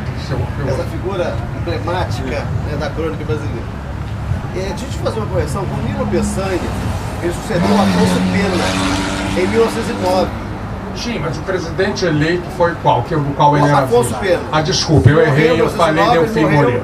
E ele ficou presidente por um ano. Por um ano. E é. era um mulato também. Era um mulato também. É, né? era o protetor do João do Rio. O primeiro emprego do João do Rio foi aconselhado na Gazeta. Foi obrigado pela correção, porque eu fiz É, a confusão. É, é, é, ele era ligado ao João. Tem uma coisa interessante, por exemplo, das três, das quatro irmãs, das três irmãs da mãe do João do Rio, a mais jovem casou-se com um jornalista chamado Ernesto Senna. Era um jornalista importante, ela casou-se em segundas núpcias. Então ela veio ser, por afinidade, tia do João do Rio, do patrocínio filho, porque o velho patrocínio era casado com uma irmã do Orlando, do Ernesto Senna, e também do Di Cavalcante, que era filho também de uma irmã do Ernesto Senna. Então essa dona Eponina, que infelizmente nunca ninguém entrevistou, ela era uma mulher que foi tia dessas três personalidades, tá entendendo? Que eram essas o, ao Leo- Delfim Moreira, que enlouqueceu, Sim. ele enlouqueceu porque ele dizia Deus acima de tudo. E dizia que tinha sido é, ungido por Deus para ser o presidente, porque o presidente eleito, Rodrigues Alves, tinha morrido da febre espanhola, da gripe espanhola. Você está vendo? Foi Deus que quis. Naquele tempo eles embichavam né, a quem, quem usava o poder em nome de Deus. Mas o que eu queria te, eh, te perguntar. É- Mas isso já é depois, o João do Rio já aí, está morto. aí já é 19. É. Não, não, não, o João do Rio está vivo ainda. É, ele morre em 21. Morre em 21. É, durante essa campanha onde vai ser eleito o Arthur Bernardes. Aliás, quem ganha a eleição é o Nilo Peçanha.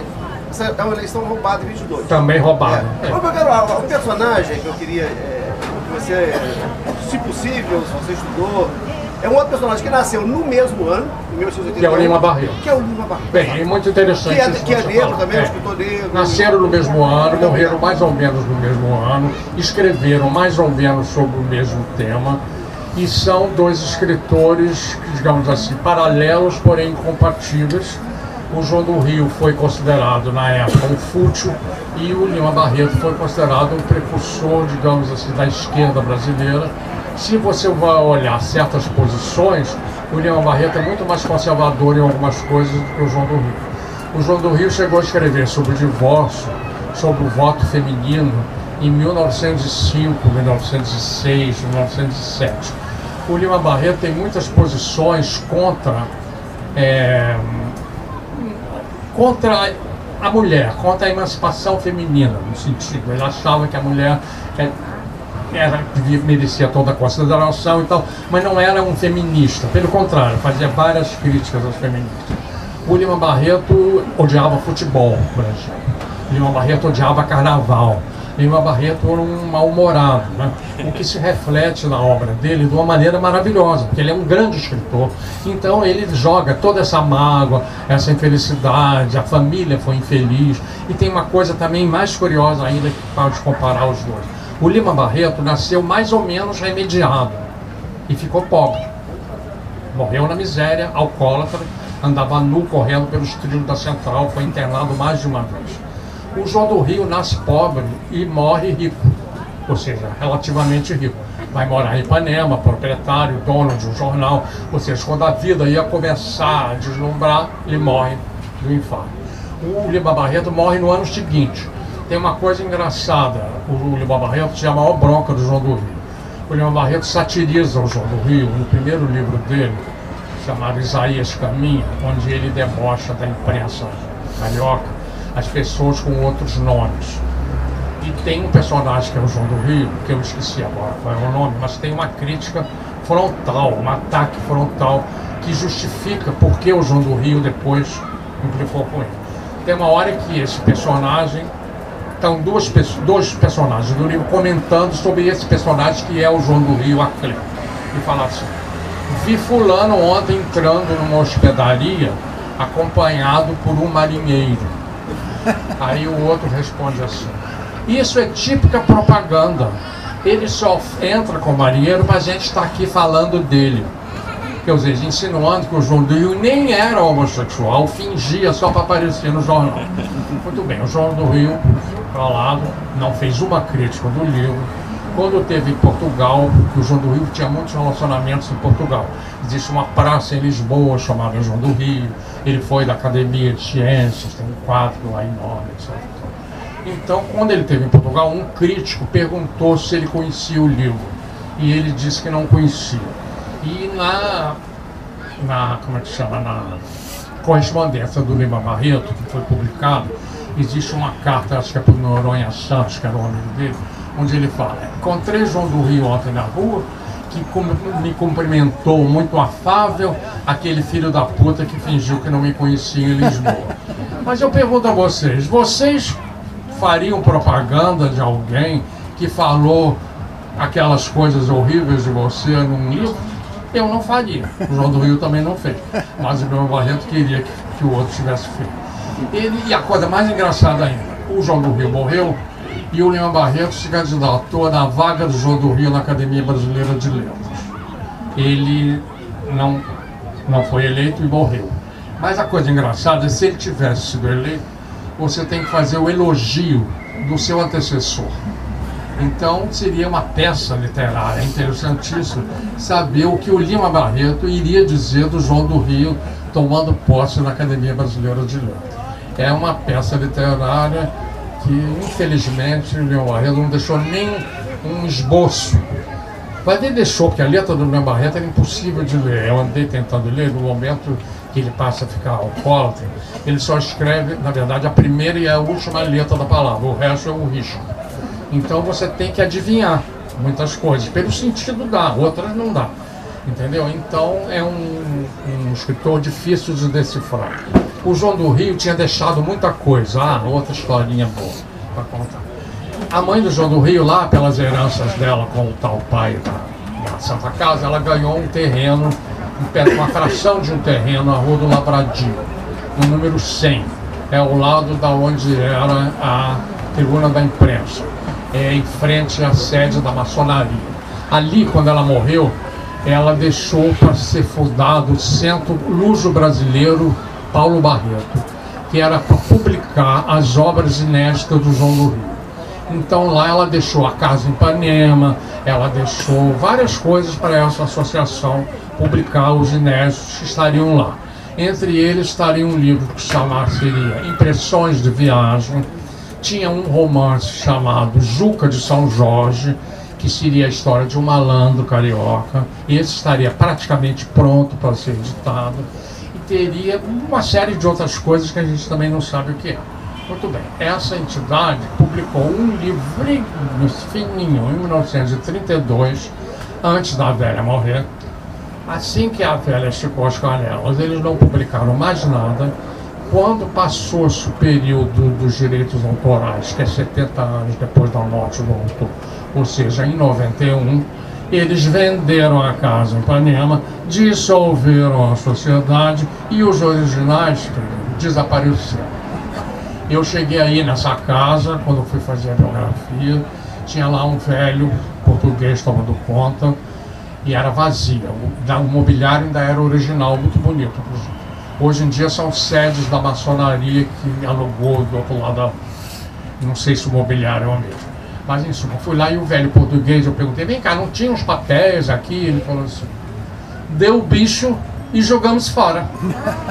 Ou seja, deu traço e jogando fora. Mesmo assim, disse que podia ter umas coisas no forro.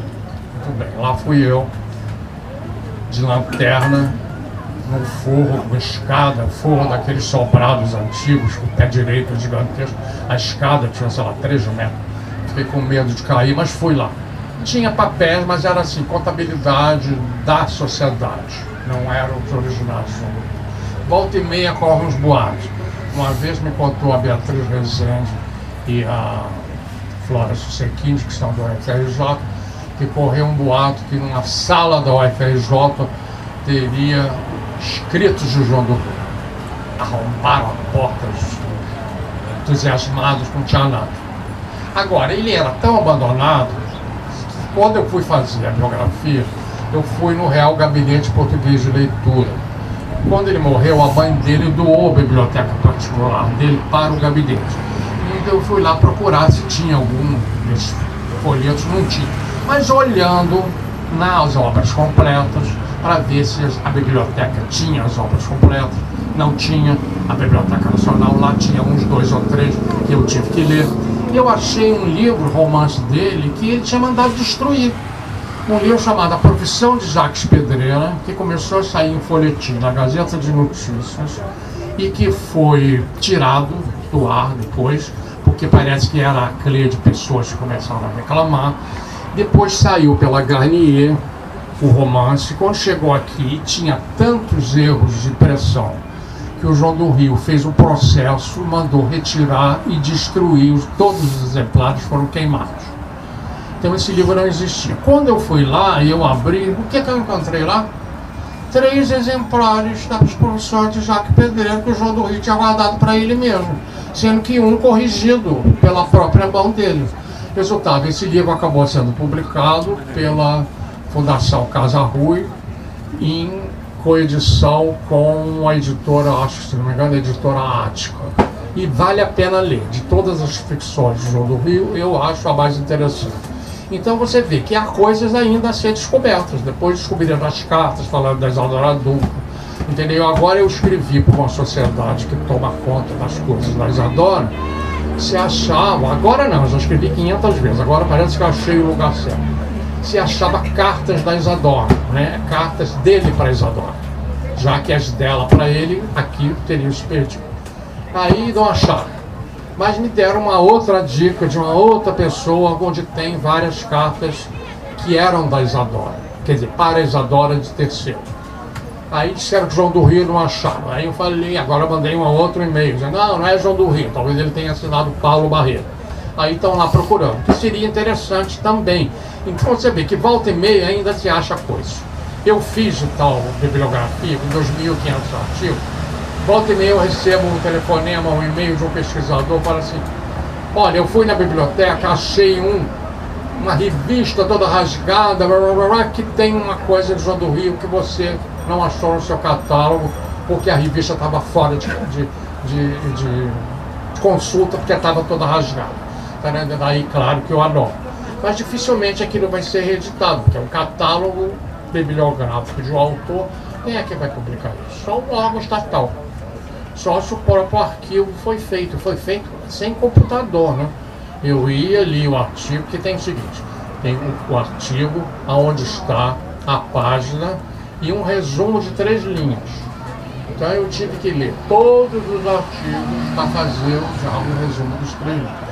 Por isso que eu sei tanto sobre João Rio. É por isso, porque ninguém jamais nem viu os artigos que o mais leu. Então volta e meia aparece um que é diferente, que eu, um dia se for incluído, eu anoto lá, vamos saber. Por exemplo, ele estreou, na verdade, dois dias antes do que eu descobri. Ele assinava X numa coluna chamada A Cidade. E essa pessoa achou um exemplar lá em São Paulo, que não tinha aqui, todo rasgado.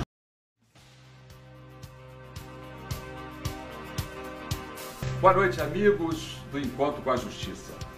Mais uma vez estamos aqui, voltando, depois de dois anos de pandemia, de muita tristeza, de muitas trevas, dois anos de pandemônio, dois anos de uma transformação no mundo todo com a pandemia, e o encontro com a justiça está aqui, de volta, completando este ano seu sexto ano de apresentações, de discussões, de debates, de exposição da justiça e de conversa com o nosso público sobre o que é o judiciário, qual é a justiça que você deseja.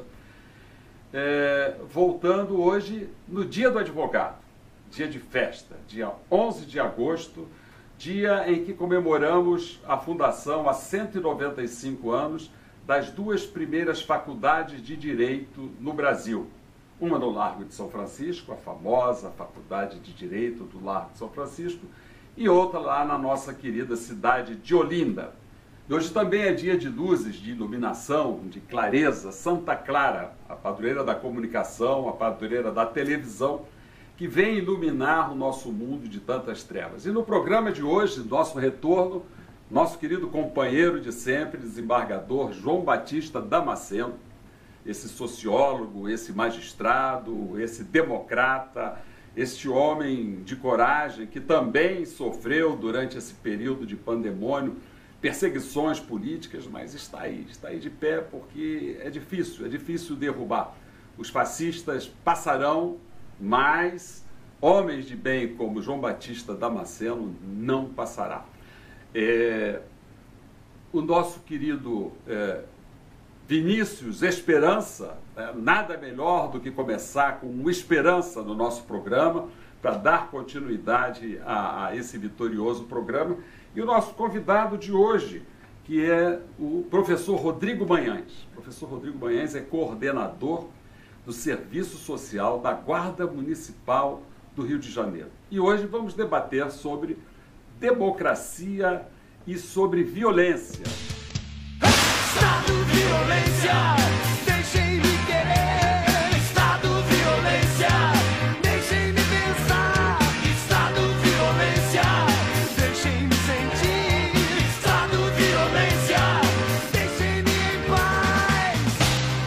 bom estar aqui de novo no Encontro com a Justiça, aqui no nosso nossa sala de encontros. Hoje recebendo o professor Rodrigo Manhães. O professor Rodrigo Manhães é assistente social, Isso. faz parte do quadro de administração da Guarda Municipal. Então, muito bem-vindo, senhor. Queria que o senhor falasse qual é o papel da Guarda Municipal, porque para os nossos telespectadores se situarem, é, tem guarda municipal em todos os municípios do Rio de Janeiro, ou só alguns são privilegiados, o Rio de Janeiro, é, quantos quantos guardas municipais nós temos, qual é o desenvolvimento deles. O papel dele é papel de polícia, é papel de guardião de patrimônio. Então, por favor, seja bem-vindo e o senhor com a palavra para esclarecer nossos telespectadores. Perfeito, muito obrigado, desembargador. Antes de tudo, eu queria agradecer a oportunidade de estar aqui, né, principalmente nessa edição especial, que é a edição de retorno. É, agradecer também ao desembargador Damasceno, ao professor Vinícius Esperança, né, colega de profissão.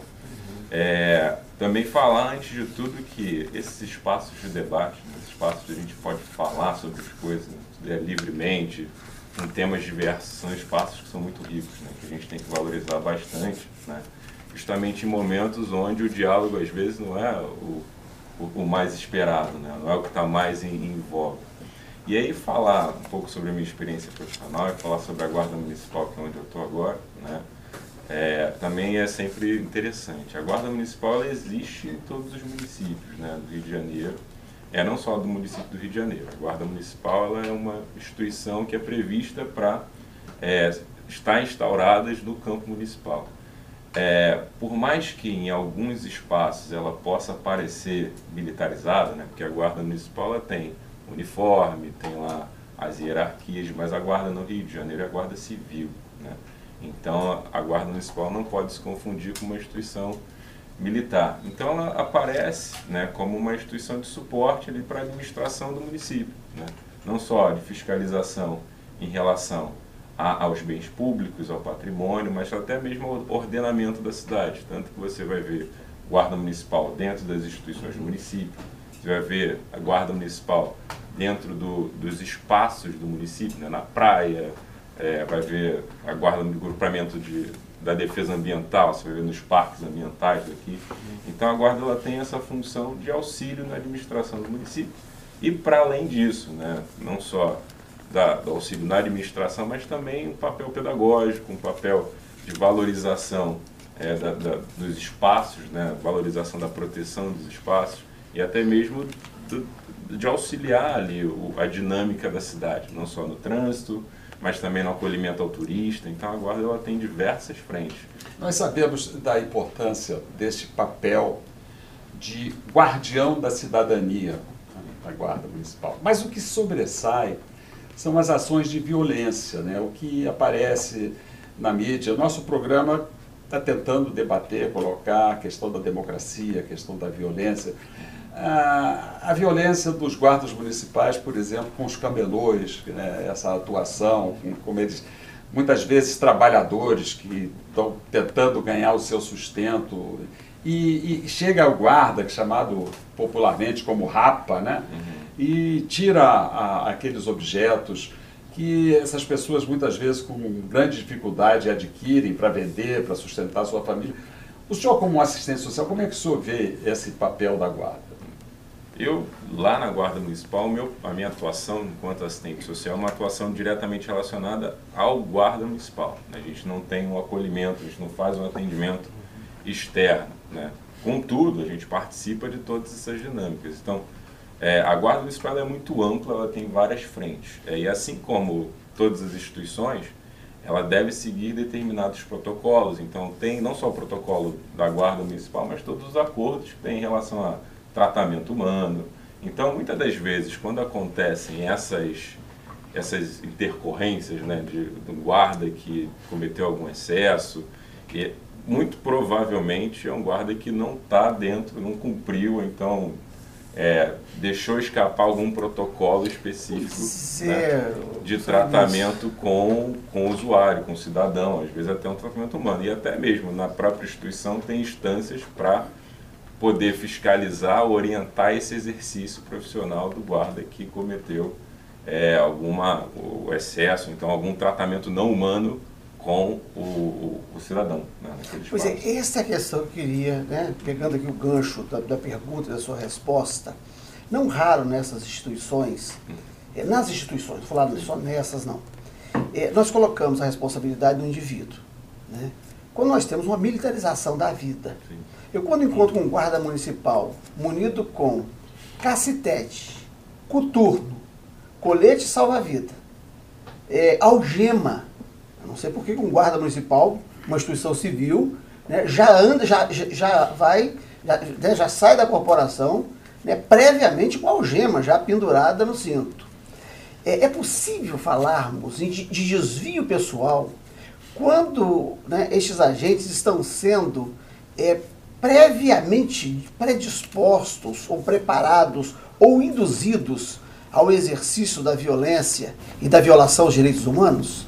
Porque um, pensa bem, né, um guarda civil que deveria estar zelando pelo patrimônio municipal e fazendo uma interseção com a cidadania, com os cidadãos.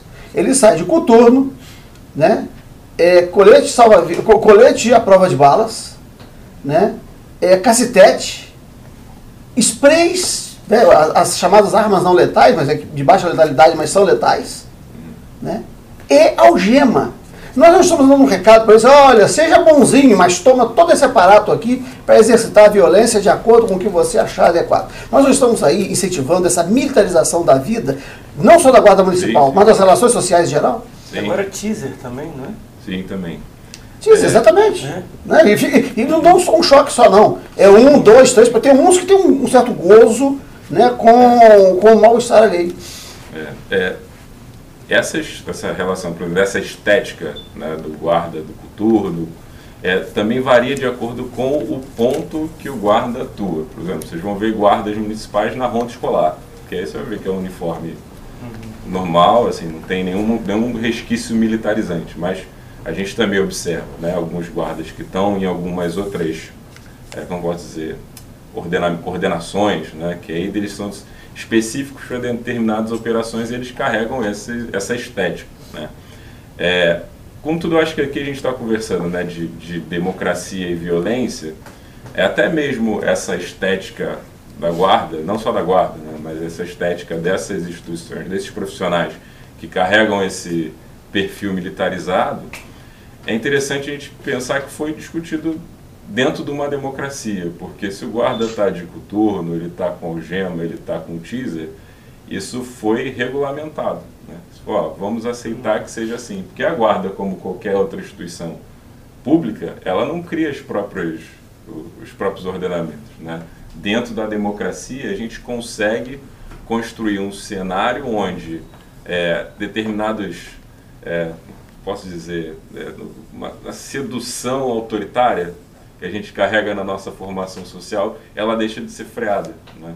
Então a gente tem as instituições se reconstruindo, porque a Guarda era uma empresa municipal, para tomar a Guarda Municipal como exemplo.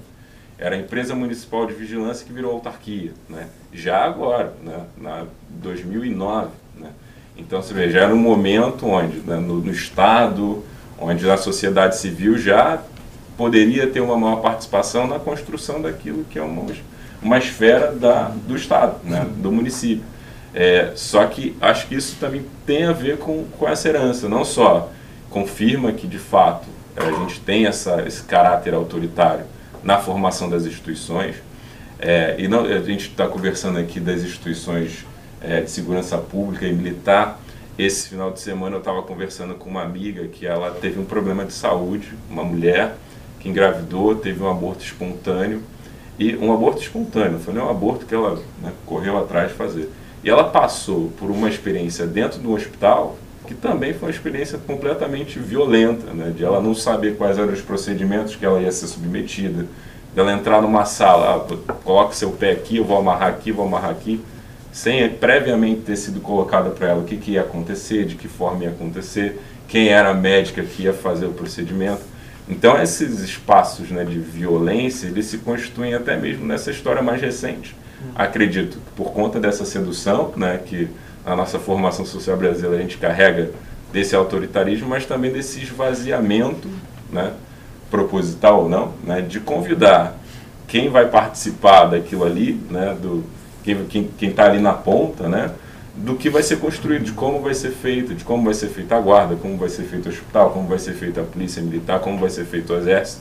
Isso vem de cima para baixo. Né? A gente não tem, olha, estamos reformulando aqui a guarda municipal. Vamos lá, guarda tem quantas inspetorias? Então vamos em cada bairro ver o que, que você se espera desse guarda, o que, que você espera dessa atuação. Então, nas instituições em geral, né, a gente vê que dentro, até mesmo dentro desse, desse arranjo democrático mais avançado que a gente tem agora, a gente ainda cria condições para que aspectos violentos se mantenham na, na realidade contemporânea. Né? Acho que esse, esse é um grande desafio também. Né? A gente, e, e eu, é grande desafio, e é tão interessante a gente trazer isso, né? esses, esses debates né? à tona, e também valorizar essa participação popular, né, incentivar, porque a gente também viu uma situação, uma, uma, isso aí é uma, uma avaliação pessoal que eu faço, numa sociedade, até mesmo quando a gente foi pensar naquele estado de, né, da, da banalidade do mal, de que as coisas vão acontecendo, as pessoas vão vivendo no automático, ah, tá difícil, tá difícil, ah, mas é muito difícil mudar, ah, tá difícil, mas pô, vou ter que ir lá, o que, que eu vou fazer, como é que eu faço? Ah, tá tudo assim meio num espaço de conformismo que também acaba que desincentiva as pessoas a se colocarem como atores é, principais, atores influentes na constituição da, das políticas até mesmo do município, ali, do, mais próximo. Qual o papel do assistente social no, na corporação Guarda Municipal? Que, que, lá, que senhor desempenha lá? Existem outros profissionais além de ser assistente social? Ou é só assistente social? Tem psicólogo? E que papéis esses, esses profissionais eh, desempenham na tropa? Lá na Guarda Municipal a gente tem, além do serviço social, tem psicólogo, tem é, pedagogo, tem técnico de segurança do trabalho, tem pessoal que trabalha no campo da enfermagem. O serviço social e a psicologia a gente fica especificamente na coordenadoria de valorização do servidor.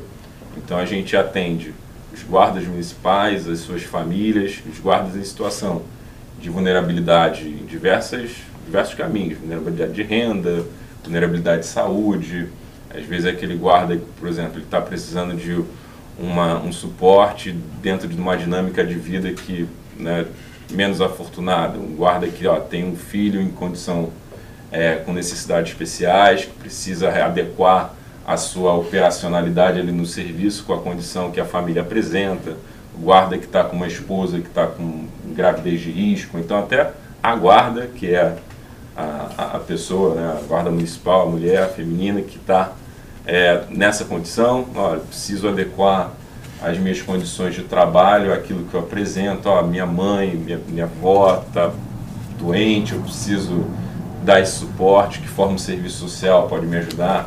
Então, dentro dessa condição, eu estou desanimado, eu estou com uma condição de sofrimento muito grande, eu preciso de um suporte psicológico, é a psicologia. Ela oferece esse serviço lá na guarda, mas também ela também faz uma articulação com o território, né, para fazer esse acompanhamento psicológico do servidor.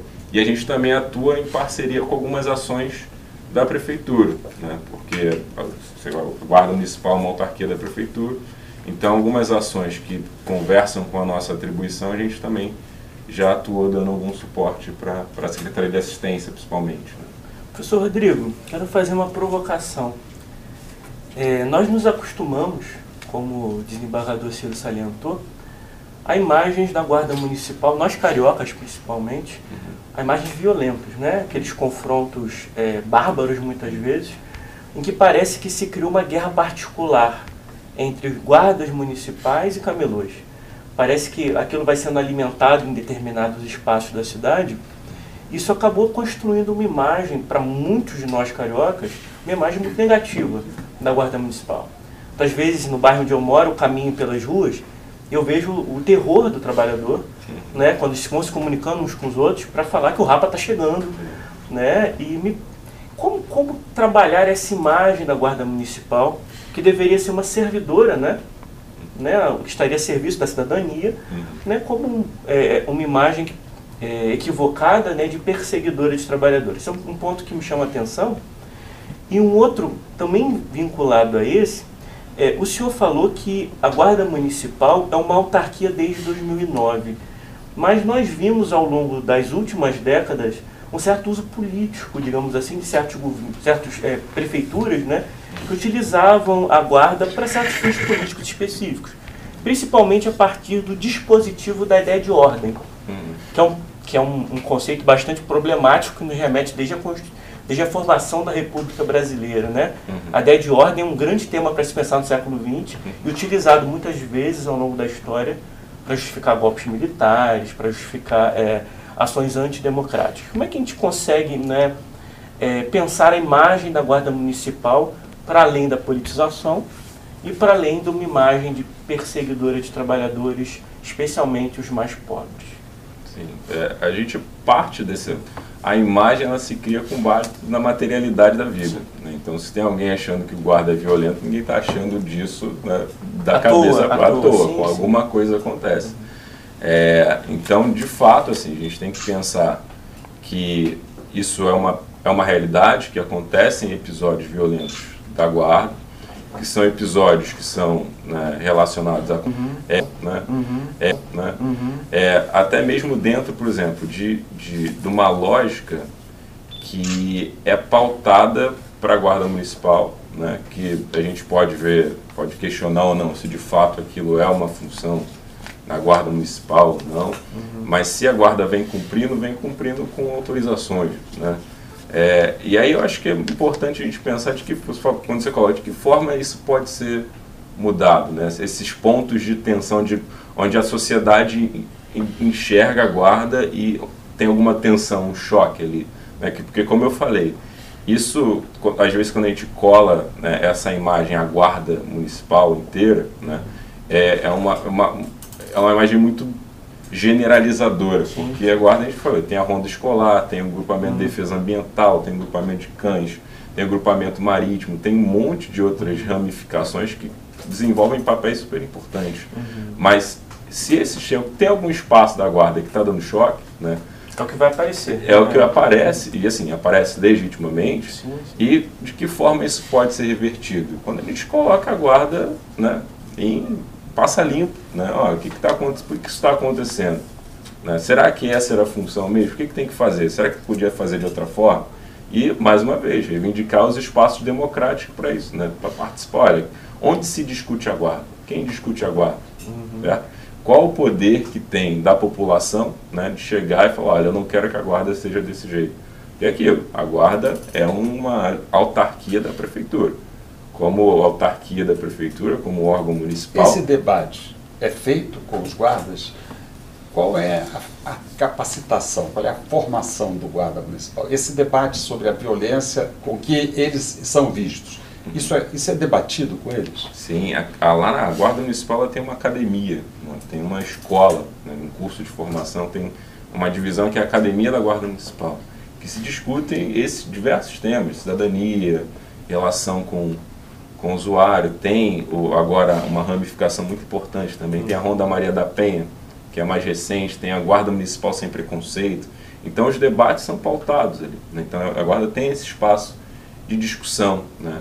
mas para além disso, né, eu acho que a forma como ela vai se apresentar nesses pontos, principalmente fiscalização, né, de controle de mercadoria, isso pode ser debatido para fora da guarda, que assim como qualquer instituição da prefeitura, ela tem que ser pensada para responder uma necessidade do cidadão. Né? Então, se está apresentando uma forma que está dando tensão com o cidadão, né, a gente precisa trazer para o diálogo, precisa colocar, criar espaços para se debater, uhum. e aí em todas as instâncias que isso possa acontecer, né? não só lá na guarda, mas na prefeitura. As polícias militares, civis. Pois é, a gente fez um, um evento interessante recentemente, que a gente foi em referência ao, ao mês da assistente social, Semana da Assistente Social, dia, né, 15 de maio. A gente fez um evento que a gente chamou o Serviço Social de todas as forças de segurança e segurança pública e militares do Rio de Janeiro. Né? A gente chamou o serviço social da guarda, da, da polícia militar, do bombeiro, da aeronáutica. Então a gente lida com as mesmas questões, né? Então é sempre bom a gente estar sempre dialogando, criando espaços. Eu não sei se tem um fórum de segurança pública que é um fórum de fato permanente, onde a gente discute a forma como a coisa aparece, né? Se eu, a, política de saúde lá de Campo Grande, onde eu moro, né? Se tem uma clínica da família que não está funcionando muito bem, ou então que não tem os serviços que me atendem, onde é que eu posso chegar e falar, olha, não seria interessante? Tá? A população não tem esse direcionamento. Né? Então, acho que um caminho para diminuir essas tensões entre o que a guarda exerce em determinados pontos e as exigências, as demandas da população, participa muito por esse processo da democracia, né? de radicalizar essa democracia a ponto de no, no território mais próximo, em cada esquina, a população participe do que é aquilo que ela mesma financia. Né? Ela paga imposto, ela constrói esse Estado, constrói a guarda municipal, mas a guarda vem para ela, muitas das vezes, em alguns pontos, não só a guarda, a guarda com LUB, é, né, os serviços do município, né, eles vêm às vezes para a população de uma forma como é, alheia à sua vontade. Pega na Zona Oeste, lá onde eu moro, o serviço municipal de ônibus é um caótico, né? E onde é que a população pode chegar e falar, olha, queria que fosse de outra forma, né? Acho que a radicalização de espaços democráticos efetivos, e aí a dificuldade de se implementar isso vem tudo, vem, vem, vem, vem atrelado àquilo que o desembargador Damasceno colocou, né? Essa dificuldade da gente, da, nossa formação social, a gente se dispor do poder e, e, e, dar poder a outras pessoas, né? de deixar de criar espaços menos autoritários. Isso é uma dificuldade que está na nossa Constituição. Né? A gente vê é, pouquíssimas vezes na história do Brasil a gente teve de fato a participação popular. Não, é, é assim que vai ser. Né?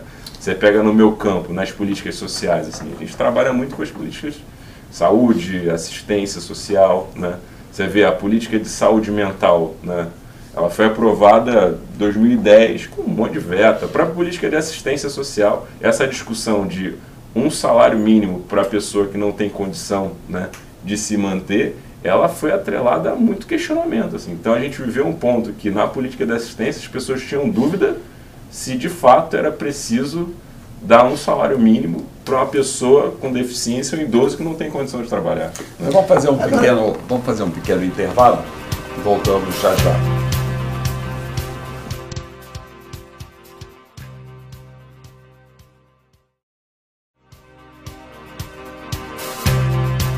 Voltando do nosso intervalo, o desembargador Damasceno ia fazer uma pergunta. Pois é, Vinícius. É, nós esperamos muito da sociedade.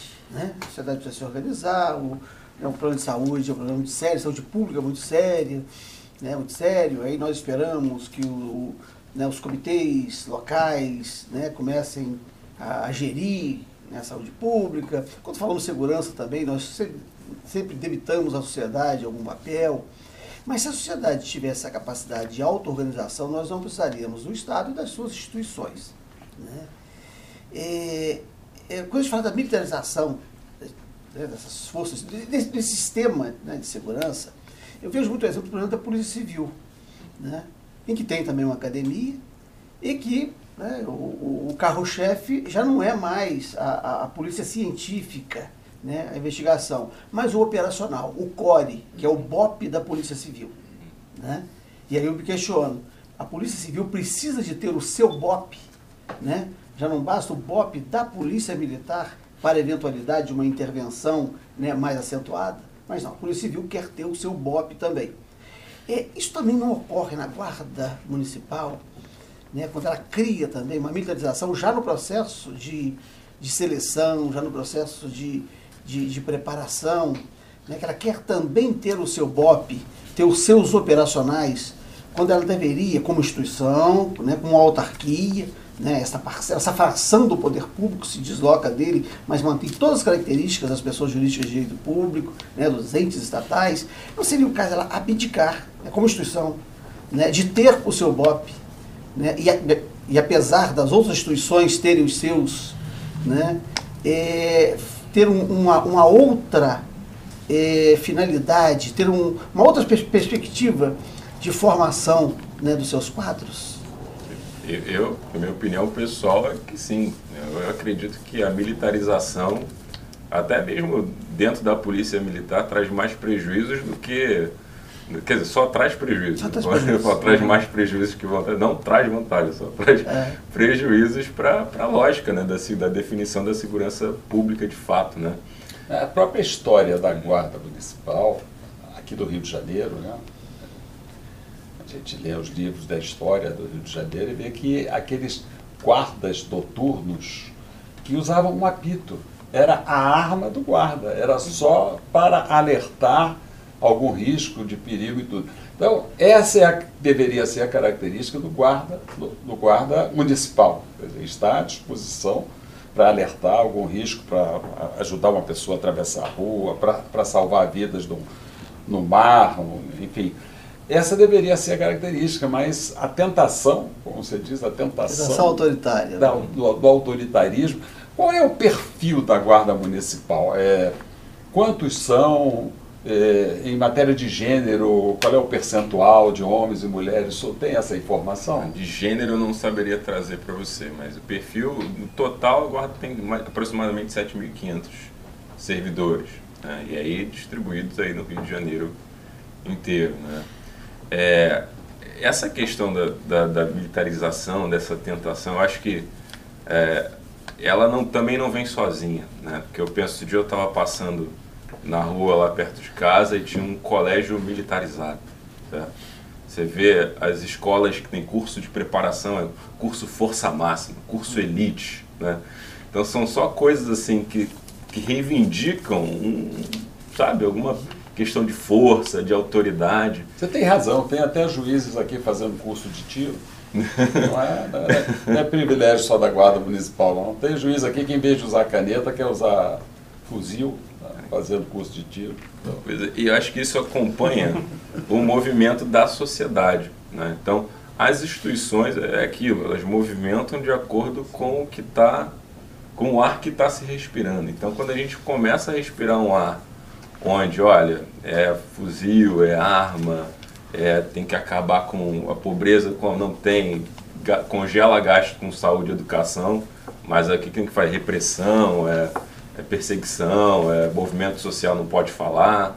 Então, quando a gente começa a respirar uma atmosfera mais antidemocrática e violenta, as instituições elas também vão tomando esse verniz violento na medida em que essa, esse pensamento social né, ele vai tendo base né, na realidade, as pessoas vão se convencendo disso e dentro das instituições elas vão construindo, então vão remoldando ou então vão deixando de desconstruir coisas que historicamente já vêm já vem carregadas de autoritarismo, de igual quando você fala das guardas do, de alguns lugares onde se faz o uso é, político das guardas municipais e tal.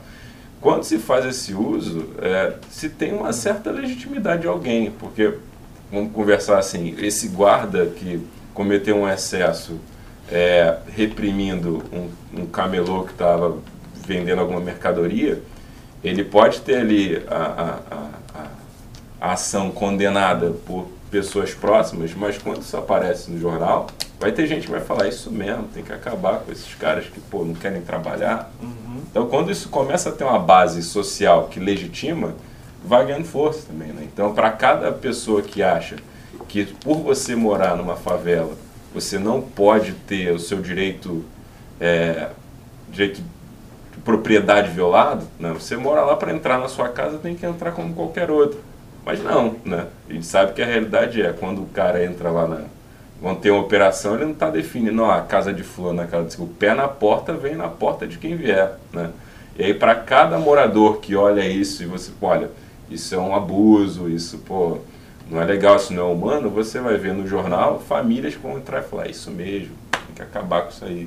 Então quando a gente começa a respirar, né, uma atmosfera que dá base social para essa direção violenta, a tendência é ficar ainda mais violenta. Por isso que eu acho que esses espaços a gente conversar sobre isso abertamente, é tentar trazer cada vez mais pessoas para o debate é super importante, porque, na minha opinião, é uma das armas mais eficazes da gente conseguir traduzir, tra transformar né, essa atmosfera de violência, de militarização em outra coisa. Sim. Porque na medida que essa atmosfera não tem contraponto, né, e que ela só se, né, se desenvolve cada vez mais, né, é, a gente fica meio que amarrado. Né? Se a gente for esperar um, alguma pessoa iluminada, algum gestor, até porque é isso, para você ser um gestor municipal, você tem que ter uhum. uma base social né, naquele território. E se o território está respirando violência,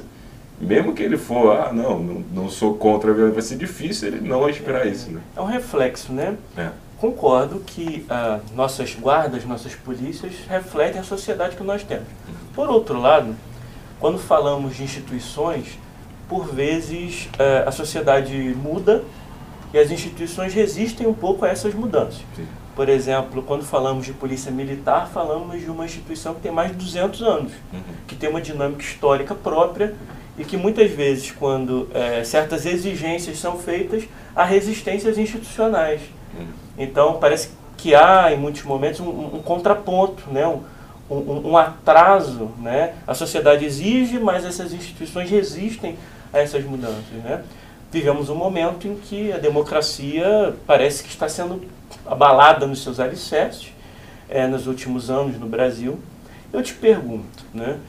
É, partindo do pressuposto de que há uma política dentro da Guarda Municipal de respeito aos direitos humanos, de respeito à diversidade, né, quais são os mecanismos efetivos, práticos, né, dentro da Guarda Municipal é para lidar com o indivíduo da ponta, o guarda na ponta, né, que assume não é para si, né, nas suas redes sociais, ou assume na sua prática é, uma ação, uma, atitudes e ações racistas, homofóbicas, transfóbicas, né, classistas, e acaba, é, é, digamos assim, maculando a imagem de toda uma corporação. Como é que a guarda lida com esse indivíduo da ponta, uhum. fazendo ele entender que ele não pode agir desse jeito?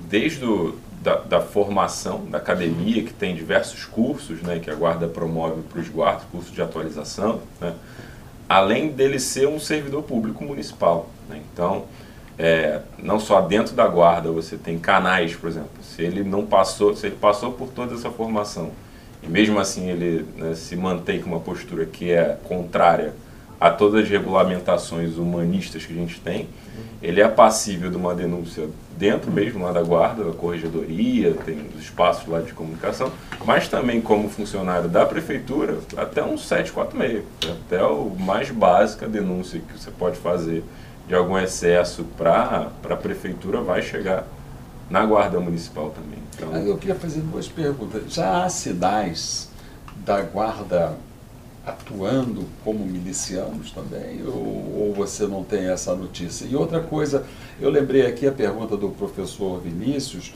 nós tivemos essa semana um desembargador de São Paulo que foi, foi punido, foi excluído da magistratura, porque desrespeitou um guarda municipal. Então, isso é didático, a gente saber que quando a pessoa não respeita a outra, não respeita os seus limites, e a gente não tem muita notícia, a gente tem muita notícia de policial militar, de policial civil sendo processado, sendo excluído, mas da Guarda Municipal a gente não tem isso. Será que falta alguma coisa na comunicação? Pode ser, porque esses processos eles acontecem. Assim, eu estou falando da, da, eu sou assistente social da uhum. guarda, então esses campos de gestão, eu não estou falando aqui em nome da guarda também, né? não estou colocado aqui para isso. Estou é, ali passando algumas informações que, nós eu, é que, eu tenho na explorando e botando você contra a parede. Não, mas é tranquilo. O debate é assim mesmo, não tem jeito. A gente tem que ser diálogo fraterno de boa, sem problema. É, só que alguns outros setores da guarda podem te dar essas informações, assim, de quantos servidores foram exonerados por envolvimento, porque deve ter alguma coisa, mas eu não, não e conheço. E você não sabe. Não conheço, não é porque é, não passa e, pela e é minha bom área. falar, ele é de Campo Grande. eu fui fazer uma palestra em Campo Grande, numa faculdade lá, e fui falar sobre Oliveira Viana, hum. né, um pensador que se identificava né, como autoritário. Ele dizia que ele era é, ele tinha uma proposição de uma democracia autoritária. Né? Então ele se assumia como um pensador autoritário. E eu toquei no tema milícia, o professor que estava do meu lado falou assim, não fala de milícia aqui na região, não. Uhum. Né? Então mudei de assunto. Então é complicado falar disso, né? mas é, é inevitável né, que essas forças de segurança hoje estejam sendo atraídas, ou pelo menos membros dessas forças de, de, de sistema de segurança estejam sendo atraídos.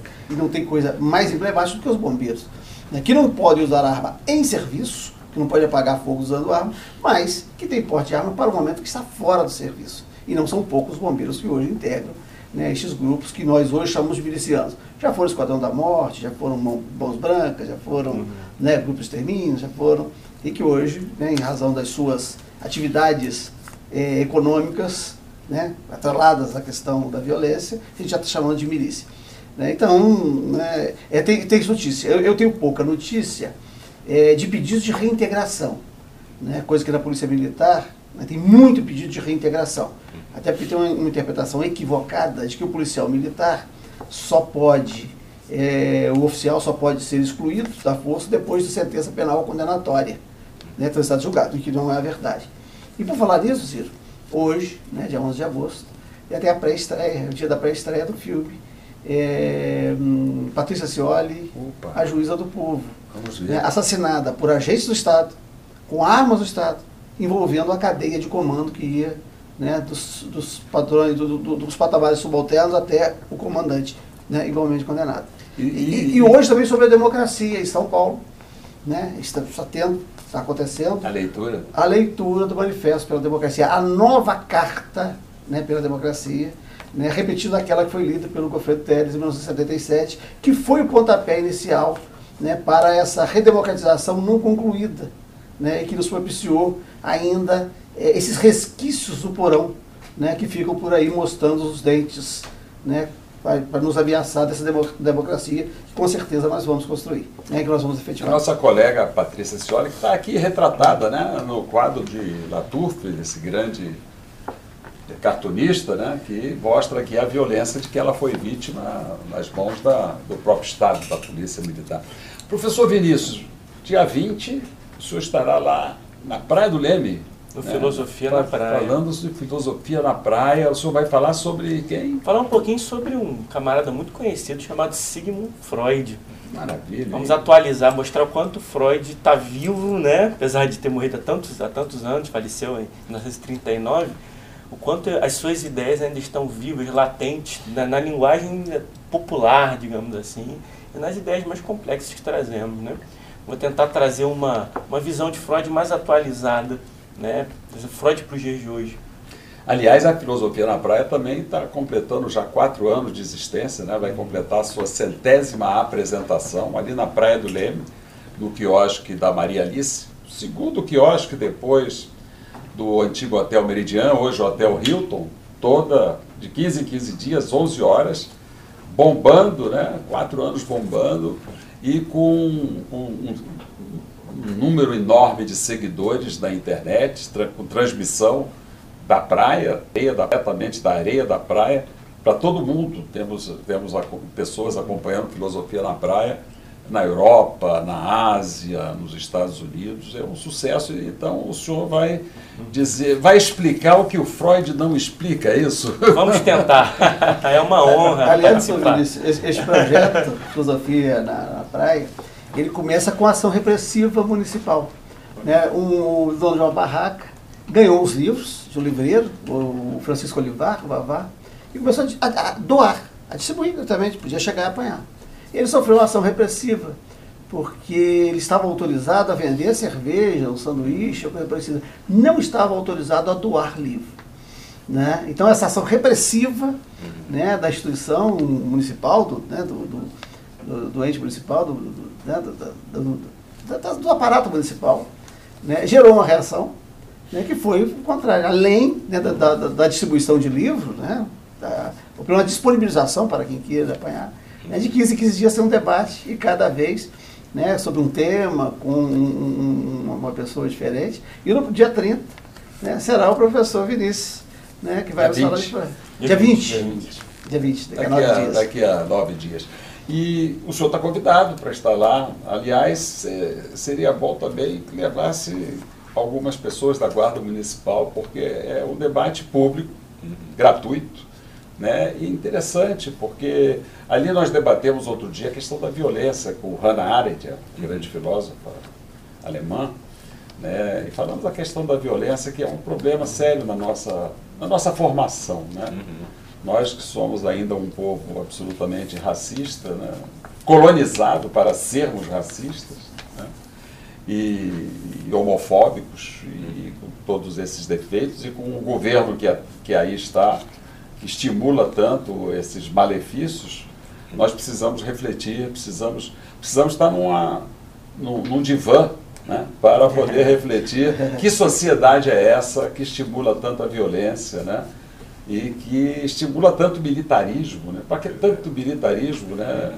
Nós estamos já né, numa era de ultrapassar essa, esse colonialismo, porque o militarismo é um reflexo do, do colonialismo que nós sofremos, né, os nossos irmãos africanos que vieram à força tirados da sua, do, do, do, seu continente e que estão aqui ainda sem direitos nenhum. Este o nosso, este o nosso programa Encontro com a Justiça tem debatido durante todos esses anos que nós estamos no ar essas questões, assim como hoje trouxemos aqui o senhor para falar sobre a Guarda Municipal, essa instituição tão importante que poderia ser aí uma instituição marcada pelo carinho da população, né, pela população valorizar, ter esses companheiros auxiliando na conquista da cidadania.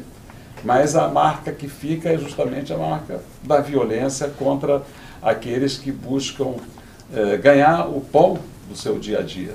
Né? E eles não estão lá porque querem, eles estão lá porque não têm oportunidade oficial, né? nós estamos com um número de desemprego tão grande, número de pessoas eh, sem carteira assinada. Eh, e esse é um outro problema que eu acho que a Guarda Municipal deve viver na sua essência, os guardas municipais são igualmente pobres, são igualmente eh, carentes, vivem, moram em lugares e muitas vezes não têm nem onde morar. Né? E acabam é, multiplicando a violência contra os seus irmãos mais pobres, mais carentes. Né? É interessante essa reflexão que nós estamos fazendo hoje no programa Encontro com a Justiça, graças à sua presença aqui, que tanto nos honrou e tanto e, e, nos orgulha tanto de ter aqui, desculpe ter colocado o senhor contra a parede, Não. mas o senhor é um, um, um um profissional de grande importância dentro de uma corporação como essa. É, o seu trabalho de assistente social, aproveito para cumprimentar na sua pessoa todos os assistentes sociais que estão assistindo aqui o nosso programa. E os psicólogos também. Eu que trabalhei com eles durante muitos anos como, como juiz da infância e da juventude, não sei viver sem psicólogo e sem assistente social. Eu acho que o judiciário também não. O judiciário como um todo Todos nós precisamos desses profissionais com uma equipe técnica de retaguarda. No momento, o profissional que mais nós estamos utilizando são os psiquiatras, porque nós, juízes, estamos ficando muito necessitados de tratamentos psiquiátricos. Muito obrigado a todos pela atenção. Obrigado, professor Vinícius. Uma alegria muito grande ter o senhor aqui nos ajudando honra. e que o senhor volte sempre. É, meu companheiro né, companheiro no bom sentido, né? nós não, não, não, temos união estável, apenas somos amigos, amigos de longa data e eu sou um admirador do, do, do desembargador João Batista Damasceno. É recíproco, Por tudo quanto ele representa na magistratura, na cidadania. E vamos sair daqui direto para ver o filme da nossa Patrícia Cioli. Né? Com muita saudade, com muita lembrança, mas e muita recordação, porque foi uma magistrada imprescindível, faz falta até hoje no Judiciário do Rio de Janeiro. Boa noite, até a próximo encontro com a Justiça.